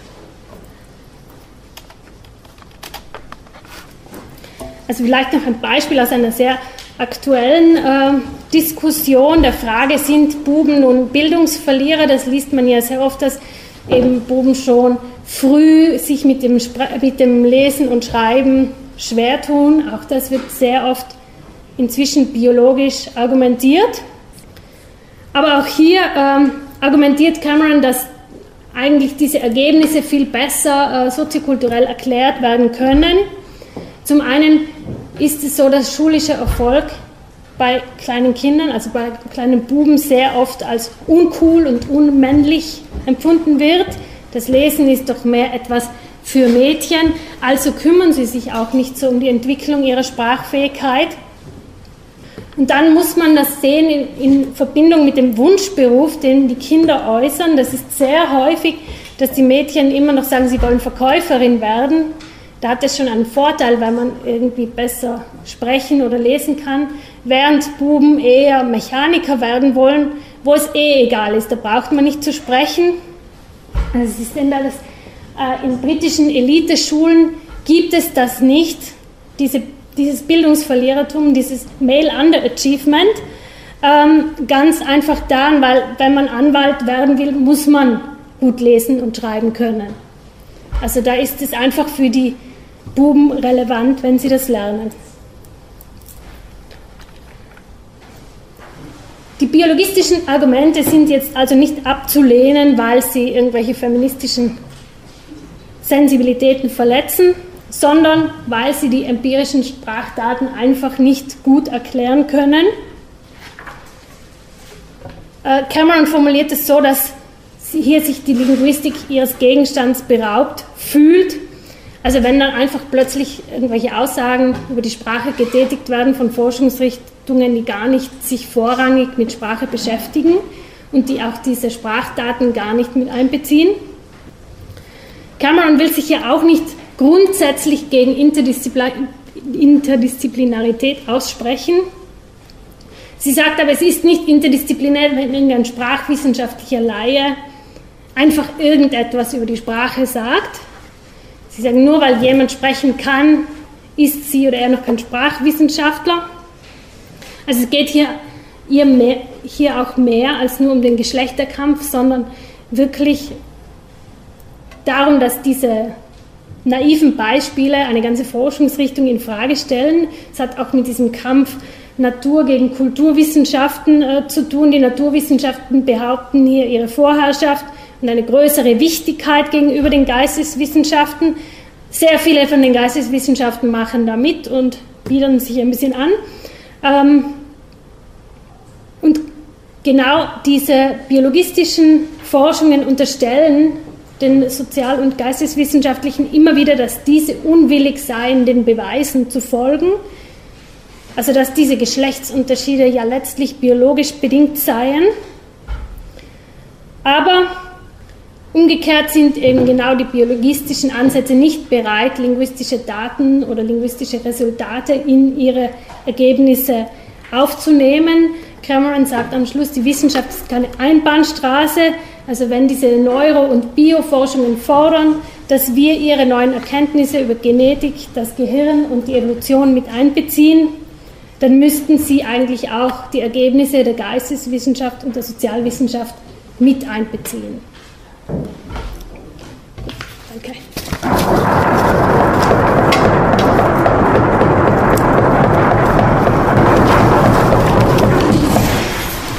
Ja, herzlichen Dank auch wir haben jetzt noch Zeit ähm, zur Diskussion, wenn Sie Fragen haben.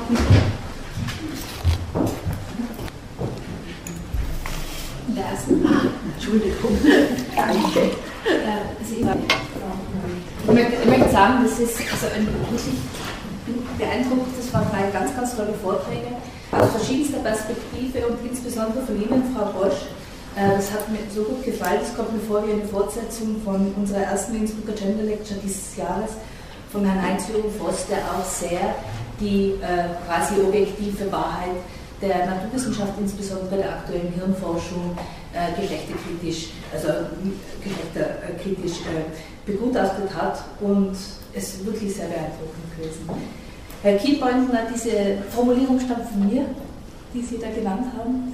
Und ich möchte sagen, dass ich als, als Koordinatorin äh, wirklich oft die, also immer wieder die, die, wenn man jetzt so sagt, die, die Sprache verändere. Mhm. Ich, ich möchte immer wieder etwas, ich möchte, wollte zum Beispiel, dass das Dekanat ihre, die Ankündigung in den Verteiler tut. Mhm. Da habe ich mir gedacht, naja, das ist alles hierarchisch aufgebaut, also setze ich den Professor an. Ich habe mir gedacht, also, das ist von dort gekommen. Das war strategisch.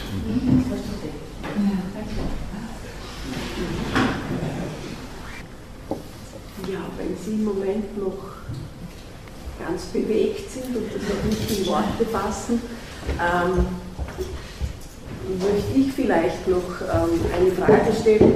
Das eine, was mich interessiert, möchte ich die fragen, Manfred, äh, im Zusammenhang jetzt äh, mit diesen verschiedenen Hypothesen. Ich habe vor kurzem auch eine neuere Untersuchung angeschaut, wieder über eine, ähm, über eine Fernsehdiskussion und da war ganz interessant, dass diese alten Behauptungen tatsächlich sich äh, wieder herausgestellt haben. Also diese Behauptungen der Dominanzhypothese, dass die äh, Männer insgesamt mehr reden, dass sie sich bei Unterbrechungsversuchen eher durchsetzen, dass sie ähm, mehr unterstützt werden und selber weniger unterstützen und so weiter. Was für mich aber sehr spannend war, es war in dieser äh, Gesprächsrunde ähm, waren mehrere Weiße und es war ein Afrikaner dabei. Und dieser als Mann wurde am ehesten gleich behandelt wie auch die andere. Also die beiden sozusagen wurden ähm, auf diese Art und Weise dominiert von den anderen Männern.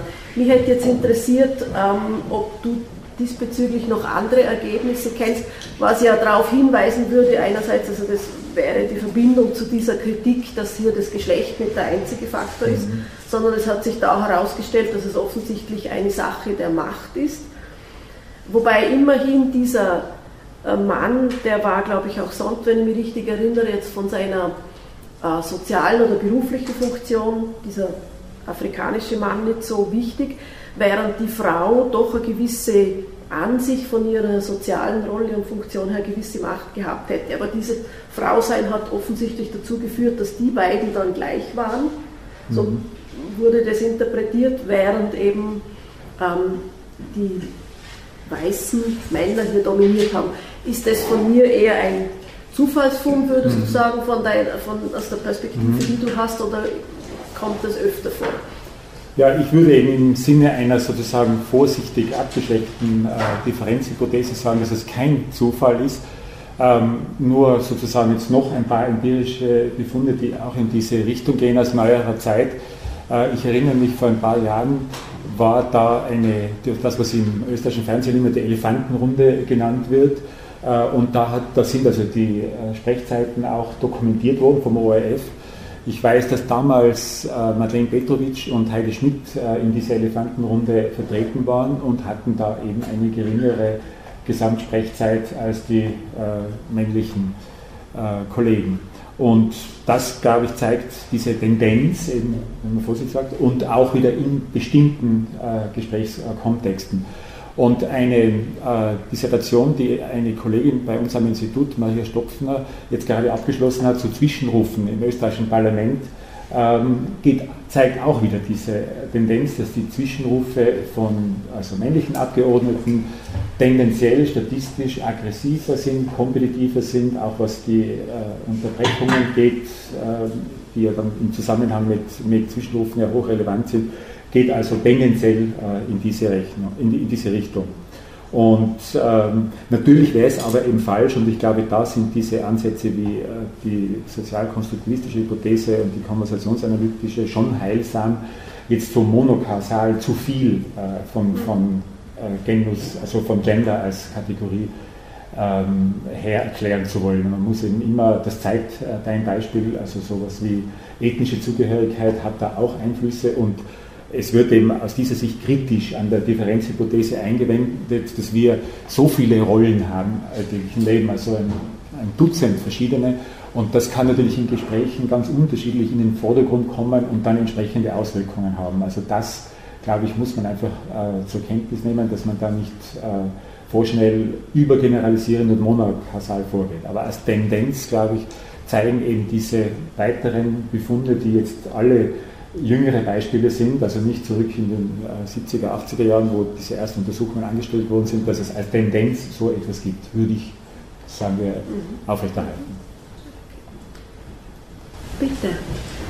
Ich hätte zwei Fragen. Und zwar die eine wäre, äh, gibt es Untersuchungen äh, zu der Frage, ob eine geschlechtersensible Spracherziehung hier Erfolge zeitigen kann im Sinn eines äh, sprachdifferenzierten Verhaltens. Das heißt, dass äh, die Personen dann tatsächlich äh, mehrere Sprachstile erlernen. Ähm, das wäre das Naheliegendste, dass die Sprachstile von den Eltern oder den Lehrerinnen und Lehrern erlernt werden. Das würde mich sehr interessieren, ob das eigentlich systematisch auch untersucht wird, jetzt im Sinne des Sprach- und Sprechstils. Mhm. Und die zweite Frage, ich habe eine Bemerkung recht interessant gefunden, ich weiß nicht, ob ich sie hundertprozentig verstanden habe, nämlich, äh, dass es äh, nicht allein reicht, äh, zum Beispiel von Women, Ladies, Girls zu sprechen. Ich glaube, das, das, ja, ja. genau das war, glaube ich, von dir, Manfred, dass das zum Teil eine oberflächliche, ein oberflächliches Zugeständnis sein kann, wenn ich mich richtig verstanden habe das aber noch nicht unbedingt auch auf eine Veränderung jetzt der, der Hierarchie zwischen den Geschlechtern hinweisen muss. Das bin ich mir nicht sicher, ob das. Das muss ich präzisieren, das habe ich zu allgemein. Ja, also zu den ähm, zu Untersuchungen, so entwicklungspsychologisch äh, oder pädagogisch, da muss ich passen. Also vielleicht äh, kennt ihr da was. Das was, ja. Ich weiß jetzt nicht, was Sie haben. Ähm, glaube, zwei Dinge angesprochen. Also einerseits das mit der Sprechstile, also ob jemand weiblich oder männlichen Sprechstil hat.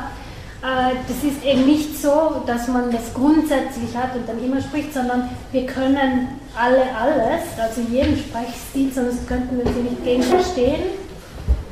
Also wir können auch, äh, also Frauen verwenden in bestimmten Situationen auch einen sehr männlich-aggressiven Gesprächsstil, wie Manfred ja schon gesagt hat.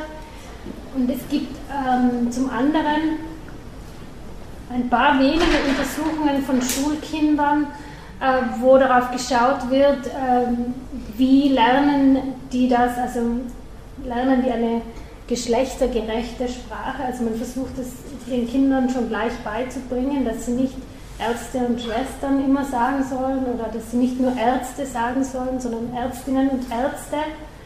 Und also ich, ich kann mich jetzt nicht ganz genau erinnern, aber es ist dabei herausgekommen, dass die Kinder das natürlich sehr leicht lernen und die machen das dann ganz automatisch. Die Kinder müssen eher das generische Maskulinum später erlernen, weil das können sie nicht von Anfang an sich vorstellen, dass da beides gemeint sein soll. Also das zeigen ja, die Studien, ja. Und für Kinder ist es ja offenbar überhaupt kein Problem, wenn man ihnen ganz klein schon sagt, dass sie so oder so, also dass sie das generische Maskulinum nicht als alleinige Sprachform verwenden, wohingegen später, also es ist ja jetzt noch so, man stößt auf so einen unglaublichen Widerstand. Das, das nicht ganz interessant, dass nach 20 Jahren immer noch dieser Widerstand da ist. Genderei und so, du tust nichts anderes, du tust nichts Gescheites. Das ist immer noch so vorhanden, also dass man da wirklich sofort, äh, wenn man eine geschlechtergerechte Sprache vorlegt. Mhm. Zu dieser Flexibilität, also jetzt wie gesagt, äh, äh zum, zum Erwerb haben jetzt ja, ja. Claudia und Elisabeth einiges gesagt. aber dass sozusagen eine, eine Kompetenz, die eben da flexibler ist, durchaus, ähm, jetzt wahrscheinlich eben auch, darf man da jetzt nicht zu, zu rosa da das Bild malen, ähm, aber eine gewisse, äh, eine gewisse Effizienz oder Erfolg in der Arbeitswelt auch hat, da also bescheidene Schlussfolgerungen in diese Richtung äh, erlauben die Untersuchungen, ähm, ähm, die dazu neuseeländischen äh, Unternehmen und da eben Gesprächsstilen, die in verschiedensten Gesprächen, Sitzungen etc. da verwendet worden sind, weil sich da eben gezeigt hat, dass zum Beispiel, also eine solche Fallstudie habe ich im Kopf, ähm, wo eine Frau eines, eine Abteilung eines großen ähm, äh, internationalen Unternehmens da leitet und sich jetzt sozusagen eben in einer, in einer Situation befindet, die mit ziemlich viel Macht ausgestattet ist. Also ich glaube, sie hat oder hat äh, ungefähr 50 Untergebene, ungefähr die Hälfte Männer und Frauen. Und jetzt eben die Wahl hat, was macht sie aus dieser Situation? Also es, es wird von einer Frau, Stereotyp zumindest, eben werden Züge dieses äh, weiblichen Gesprächsstils erwartet. Andererseits von einer gewichtigen Führungspersönlichkeit eben dann Elemente des männlichen Gesprächs, Gesprächsstils. Und was diese Frau dann, glaube ich, als Erfolgsformel gefunden hat, ist einmal einerseits durchaus diese äh, Züge des männlichen Stils zu übernehmen. Das hat aber dann oft zur Folge, dass das, was bei Männern dann einfach Leadership heißt oder eben äh, Effizienz und Durchsetzungsfähigkeit, dann eben als überhart und aggressiv und Drachen wird dann als Metapher verwendet. Und die, die persönliche Lösung, die diese Frau offenkundig gefunden hat, war, sich in Richtung der Königin, Queen, das war auch ihr Spitzname in dieser Abteilung, zu stilisieren und mit einem gewissen Einsatz von Humor, zwar einerseits durchaus mit Unterbrechungen und strikten Anweisungen, keine Hedges und keine Umschreibungen, ihre ähm, Agenda da durchzusetzen, aber auf eine Art und Weise, die dann doch äh, Elemente eines anderen äh, Stils hat. Das heißt also, wenn man jetzt so will, wie gesagt, das berechtigt jetzt nicht zu, auch wieder nicht zu großen äh, Schlussfolgerungen, aber dann kann man sagen, dass diese äh, flexible Verfügung über verschiedene Stile jetzt schon ein Teil äh, der Arbeitswelt zu werden beginnt, so, so würde ich es einmal formulieren. Und dann zur Verwendung von solchen Ausdrücken wie Girl, äh, Woman, Lady und so weiter, da muss ich präzisieren, äh, ich wollte damit sagen, dass in einschlägigen Untersuchungen betont wird, das ist zum Beispiel bei sogenannten Reparaturhandlungen in Gesprächen. Also man merkt, ich habe jetzt etwas formuliert, was ich so nicht formulieren wollte, und dann breche ich ab und korrigiere meine Ausdrucksweise durch eine andere. Und da sind zum Beispiel dann konversationsanalytisch solche Reparatursequenzen bezogen auf solche Wörter wie ein Girl, Woman und äh, Lady im Englischen untersucht worden. Und da ähm, haben eben die entsprechenden Untersuchungen das äh, sozusagen vorsichtige Resultat ergeben, dass man jetzt nicht eben schnell aus Ersetzungen des einen oder den anderen Ausdruckes jetzt etwas, was feministisch relevant äh, sein kann, äh, ableiten kann, weil man eben da ganz genau auf den Kontext schauen muss und da kann es solche äh, Sequenzen geben, die sind hochpolitisch relevant, genderpolitisch relevant und solche, die eben ganz und gar nicht äh, diesbezüglich relevant sind. Äh, wobei ich dann immer noch sagen würde, im, im da Logan Klein folgend, ja, dann ist aber sozusagen als Hintergrundrauschen die Gender-Kategorie immer noch omnirelevant, aber in einem abgeschwächten Ausmaß. Das muss man, also ich bringe ein konkretes Beispiel, da ist es in einem Fall ähm, um ein Gespräch gegangen, wo eine Tochter mit ihrer Mutter telefoniert und diese Tochter ist offenkundig äh, schizophren und kategorisiert sich äh, in diesem Gespräch zwar einerseits durch die, durch die Selbstreferenz und so weiter als Frau, aber das, worum es geht, was der Fokus ist, sind ihre Probleme jetzt in der Arbeitswelt nicht als Frau, sondern als Schizophrene. Und das sagen diese, äh, diese konversationsanalytischen Ansätze, Vorsicht, äh, wenn wir auf Gespräche schauen, dann können wir nicht durch die Existenz von solchen Ausdrücken gleich sagen, ja, und jetzt werden wir äh, das feministisch interpretieren, sondern man muss eben den Kontext minutiös anschauen und sagen, wann ist das Fokus und wann nicht. Ja, gibt es weitere Wortmeldungen?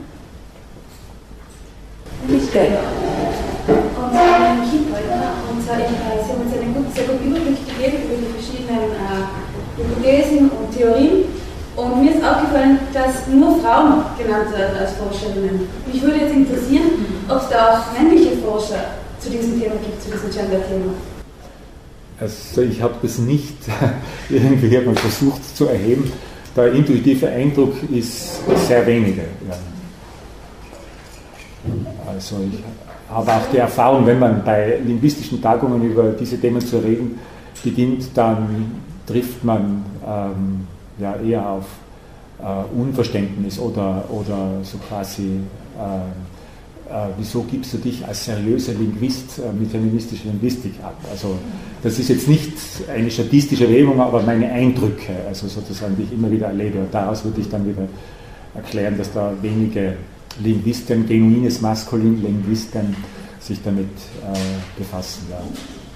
Bin fast sicher, dass das kein Zufall ist. Also, ja.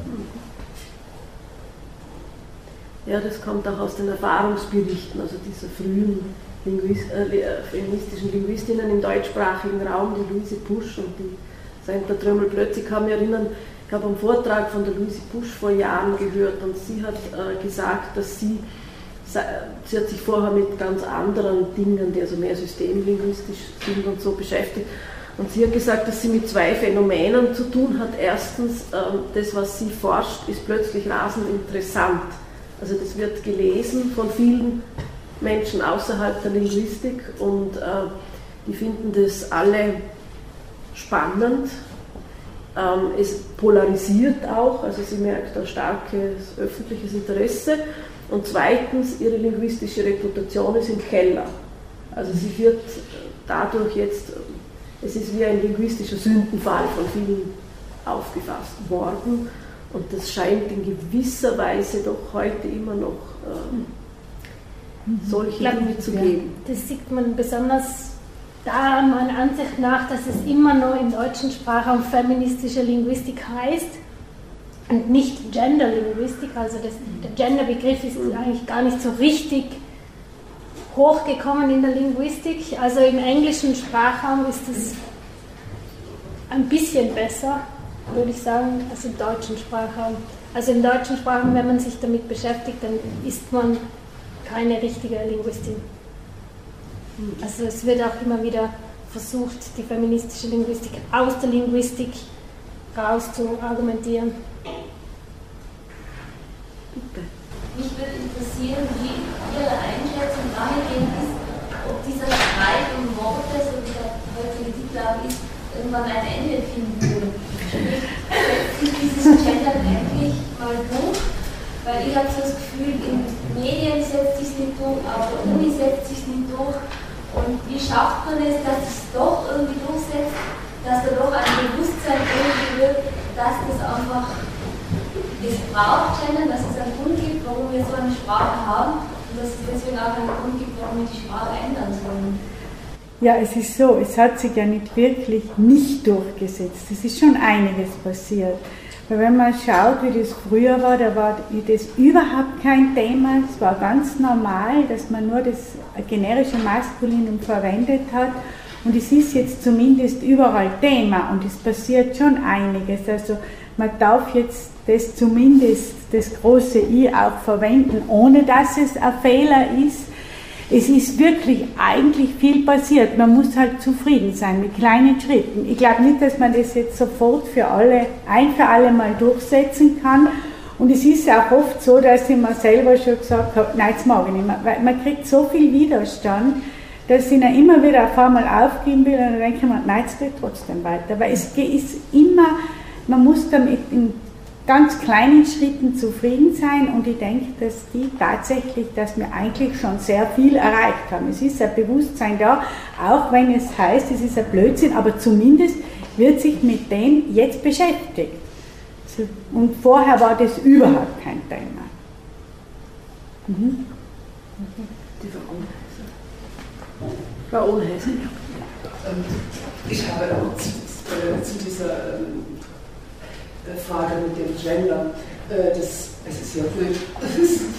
ich bleibe wahrscheinlich besitzen, wenn der Kopf steht.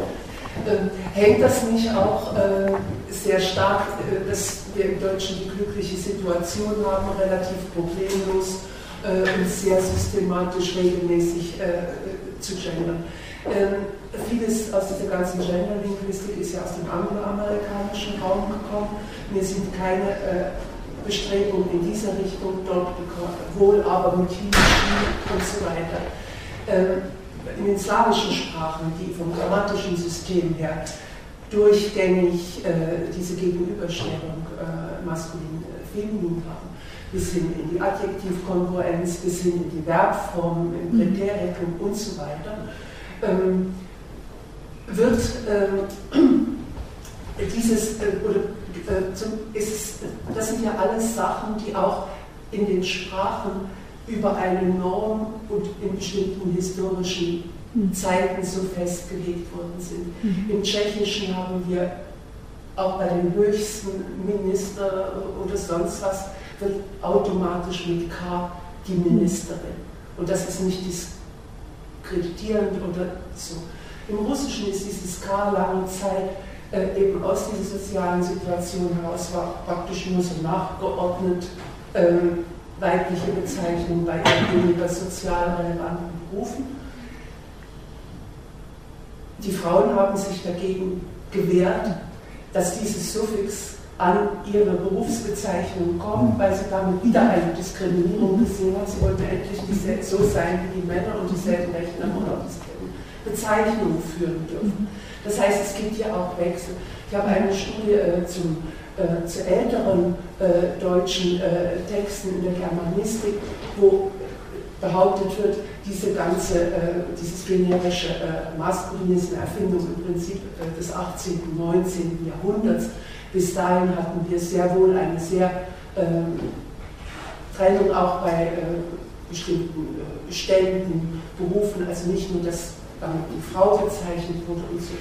Das heißt also, ich glaube, ähm, man muss diese ganze Sache wirklich auch in diesem jeweiligen historischen Kontext äh, sehen.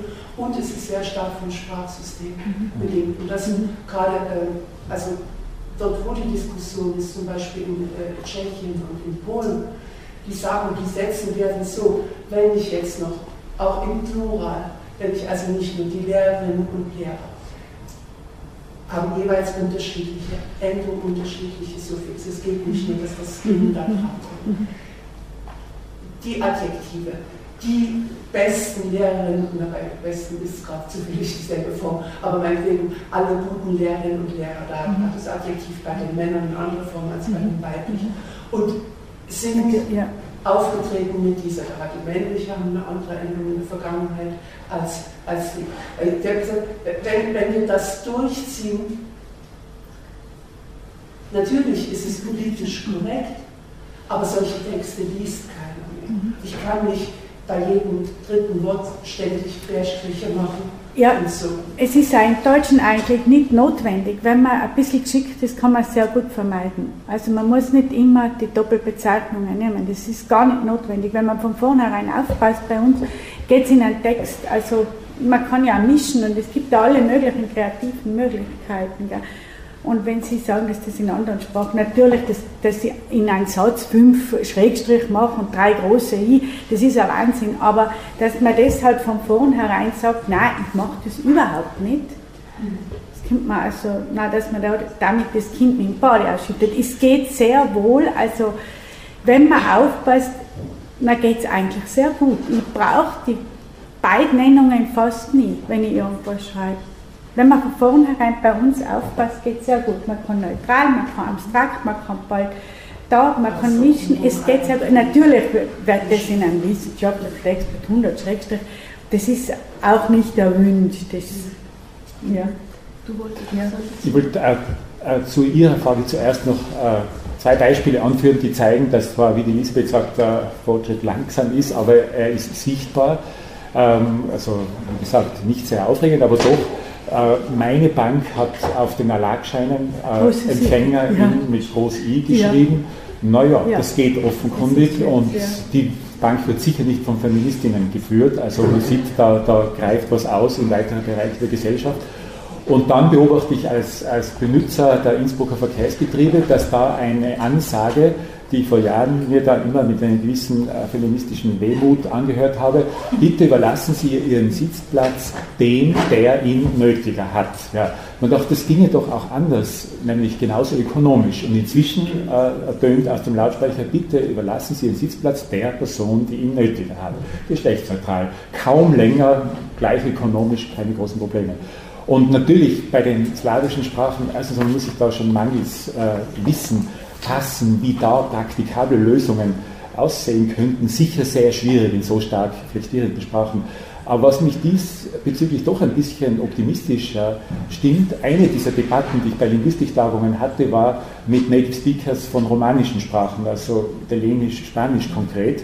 Und die haben ungefähr dasselbe gesagt, wo ja auch so stark bei jedes konkurrierende Adjektiv ist maskulin oder feminin und die prädikativen Adjektive sind maskulin und feminin und das im Singular und im Plural und so weiter, das ist nicht möglich, wurde behauptet. Und das habe ich auch sofort geglaubt.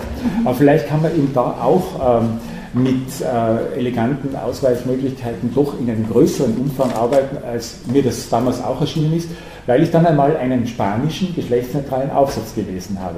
Aber du darfst mich jetzt nicht fragen, wie die das gemacht haben. Irgendwie haben sie es geschafft, dass es nicht ständig os, as, äh, da im Singular und Plural o, a äh, da ganz hässlich durcheinander gegangen ist, sondern wahrscheinlich mit Vermeidungsstrategien. Ja. es gibt also zum Beispiel mit Abstraktionen geht es sehr gut, wenn ich sage, anstatt der Minister, die Ministerin, wenn ich sage das Ministerium, wir haben da ein paar so Tipps beieinander, wenn ich sage, die Innsbrucker und Innsbruckerinnen in Innsbruck oder der Geber das geben. Also man kann sehr viel machen, wenn man sich mit dem beschäftigt, ohne dass man ständig Doppelformen nimmt. Sie kennen das Material vom österreichischen Gewerkschaftsbuch. Das haben wir nämlich während des Semesters im Seminar gemacht. So Was solche Sachen ja. ja, ja. Und die haben da auch für alle Lebenslagen. Ja. In, äh, die Salzburger Kliniken habe ich gestern gesehen, in, in, in, die Salzburger Kliniken haben eine Homepage, wo es bald so und bald so aufblinkt. Da ist die Ärzte, das nächste Mal blinkt es jetzt die Ärztinnen auf und nachher wieder die Patienten. Aber da springt es einfach hin und her. Jedes Mal, wenn man es neu aufruft, ist es anders formuliert. Kreativität ist ja, gefragt. Also da einige. Sie wollten noch was fragen? Ja, ich wollte auch noch dazu sagen, dass es ja durchaus äh, Erfolge gegeben hat oder gibt. Also zum Beispiel eben Formulare an der Universität mhm. sind größtenteils jetzt äh, gegendert. Also der Prüfer, Prüferin und so weiter, das ist sehr positiv. Ähm, das Zweite, was ich noch sagen wollte, natürlich gibt es auch dieses Umgekehrte, wie es ja auch schon gefallen ist, das Wort Krankenschwester mhm. und Krankenpflege. Ja, genau. Das ist eine Überdeterminierung, mhm. eben eine, hat eben erstens diese weibliche Konnotation und noch dazu die traditionell von Geschichte vom geistlichen Beruf herkommende äh, Konnotation schwingt hier noch mit. Also das, äh, es kann ja auch äh, sein, dass diese Betonung ähm, äh, der Weiblichkeit und Männlichkeit äh, eben wiederum ihrerseits diskriminierend ist. Also insofern verstehe ich, im Slawisch kommt ja auch das noch mit den Namen selber dazu, die äh, Namen, die weiblichen Namen, die Ober, nicht die, das kommt das auch noch, noch dazu, wo das diese Differenzierung besonders betont wird. Das sieht man sehr gut bei der Tiroler Tageszeitung, die sich ja beharrlich weigert, irgendwelche geschlechtergerechten Formen zu verwenden. Also die haben auch mal einen Artikel geschrieben über das Sprachtelefon, das wir hauptsächlich eigentlich wir drei Frauen machen oder bearbeiten und dann haben sie immer nur der Sprachwissenschaftler geschrieben, auch wenn eine Frau die Anfrage beantwortet hat. Also die machen durchgehend generisches Maskulinum. Aber sobald es um zum Beispiel ein Verbrechen geht, und es gab eine Täterin, dann wird es auch ganz groß so hingeschrieben. Also da weiß die Tageszeitung dann schon, dass es eine, ein Suffix in gibt. Aber in anderen Zusammenhängen und bei Leistungen tun sie es dann nicht. Sie wollen noch was ergänzen? Ich hätte noch eine Frage an die hier versammelten Spezialistinnen und an den Spezialisten. Ähm, zu dem Bereich, äh, den du, zu diesen unterschiedlichen Themen. Irgendwie habe ich das äh, Gefühl, die feministische Literatur- und Kulturwissenschaft, die tummeln sich und machen und haben ständig irgendwelche neuen Theorien und äh, Gegenstände ich habe in der Linguistik jetzt speziell für diese Frage, äh, diese Bestimmung über Konversationsanalyse mhm. oder äh, diese einzelnen Richtungen, die du äh, beschrieben hast, dass die sich irgendwo totlaufen und eigentlich keine richtige Lösung bringen. Und ich habe immer stärker das Gefühl, dass es wahrscheinlich wirklich so stark von den sozialen Voraussetzungen, dass davon auch der Wille oder, oder Unwille abhängt, da in der Richtung irgendwas äh, zu ändern. Denn du hast gezeigt, je nach äh, Umgebung äh, unterscheidet sich äh, mhm. das. Äh, wenn äh, Frauen untereinander sind, können sie genau an welche so dominant sein wie die Männer in gemischten Gruppen oder umgekehrt. was würdest du als, als perspektivreich oder wichtig oder interessant, erkenntnisfördernd für die feministische Linguistik sehen. Denn das, was äh, das ja, sind zum Teil auch wirklich angewandte ja, Fragen, ja, ja. wo wir also ich sehe da schon alles Mögliche. Ähm, und zwar erstens einmal, was sich erst so in den letzten zehn Jahren äh, stärker abspielt, ist, dass man das von den hauptuntersuchten Sprachen, allen voran Englisch, das allgegenwärtige Englisch, und dann weitere germanische und romanische Sprachen dann auch auf nicht indoeuropäische Sprachen ausdehnt, mit äh, zum Teil ganz äh, parallelen Resultaten. Also ich kann mich erinnern, vor ein paar Jahren habe ich in einem Buch etwas über marokkanisches Arabisch gelesen, wo alle diese Fragestellungen dann durchanalysiert werden und das war so nicht da. Also da gibt es noch viel Betätigungsfeld und das wird wahrscheinlich in den nächsten Jahren, schätze ich einmal, weiter gemacht werden. Es finden auch Untersuchungen statt zu genuslosen Sprachen, denn man könnte ja meinen, dort ist sowieso alles okay. Ähm, Sprache gibt keine Kategorie Genus vor. Also könnte man meinen, wenn man jetzt naiv missverstehen würde, was Elisabeth am Anfang gesagt hat, dann wird die Welt ja neutral konstruiert. Äh, das, das, ist aber nicht so. Es gibt Untersuchungen zum Türkischen zum Beispiel, wo es kein Genus gibt, äh, dass zum Beispiel das Wort Person, Kişi auf Türkisch, äh, von den Befragten da statistisch signifikant mit Männern assoziiert wird. Natürlich geht das auch in, in Richtung äh, außersprachliche Gesellschaftsstruktur, dass eben die Rolle der Frau in dieser sehr patriarchalen Gesellschaft eher zu Hause ist und dass sie in der Öffentlichkeit als Person einfach nicht so sichtbar wird. Aber man sieht, es ist ein interessantes Ergebnis, dass also äh, gänglose Sprachen dann doch patriarchale Perspektiven haben und nur punktuell. Ich habe einmal Native Speakers von äh, Thailändisch gefragt, äh, wie das mit dem Wort für Sekretärin zum Beispiel auf Thailändisch ist, auch eine gänglose Sprache, also gibt es gar kein solches Wort, trotzdem wird das betreffende Wort äh, mit Frauen assoziiert. Also da, da sehe ich viele Möglichkeiten. Und was ähm, jetzt die Gesprächsforschung betrifft, so glaube ich, dass die ähm, vielleicht die klassischen Positionen in gewisser Weise sozusagen ausgereizt sind, also diese Dominanzhypothese und die Differenzhypothese, weil da einfach das empirische Material zu, zu Rücknahmen von, sagen wir, zu starken Generalisierungen äh, gezwungen hat. Aber ich finde diese neueren Ansätze, also diese sozialkonstruktivistische Hypothese und diese konversationsanalytische, dieses Herangehen, äh, da schon sehr interessant und da wird, glaube ich, auch ein Erkenntniszuwachs äh, in, in, den nächsten Jahren noch zu erwarten sein. Und was die Normen betrifft, ja, so, so hoffe ich da eigentlich äh, ähm, also manches an das, was Elisabeth gesagt hat, dass es halt langsam weitergehen wird und dass da eben für die Sprachen, wo das wirklich schwierig ist, dann kreative Lösungen sich doch ähm, dann, sagen wir mal, breiter durchsetzen werden. Also das wäre so meine Hoffnung Das heißt, äh, Stereotypen werden sicher, äh, sobald nicht verschwinden, aber interessant schien ja auch, inwieweit es Stereotypen wandeln. Hm, hm. Das wäre auch so eine interessante Forschungsfrage, weil eben jetzt äh, eben Frauen in, auch in, in Führungspersonen, äh, Führungspositionen aufsteigen und äh, das in Gängussprachen wie in gänguslosen Sprachen und inwiefern das irgendwann einmal solche Erwartungshaltungen äh, prägt. Denn das ist, glaube ich, auch was ganz Wichtiges, dass eben viele so kritische Forschung zeigt, real empirisch lässt sich oft so ein Stil in Gesprächen gar nicht wirklich zeigen. Aber die Erwartungshaltungen sind ganz stark und werden dann, wie die Claudia gezeigt hat, dann auch durch einschlägige Forschung noch weiter bedient. Äh, und da ist es spannend, ob sich da dann doch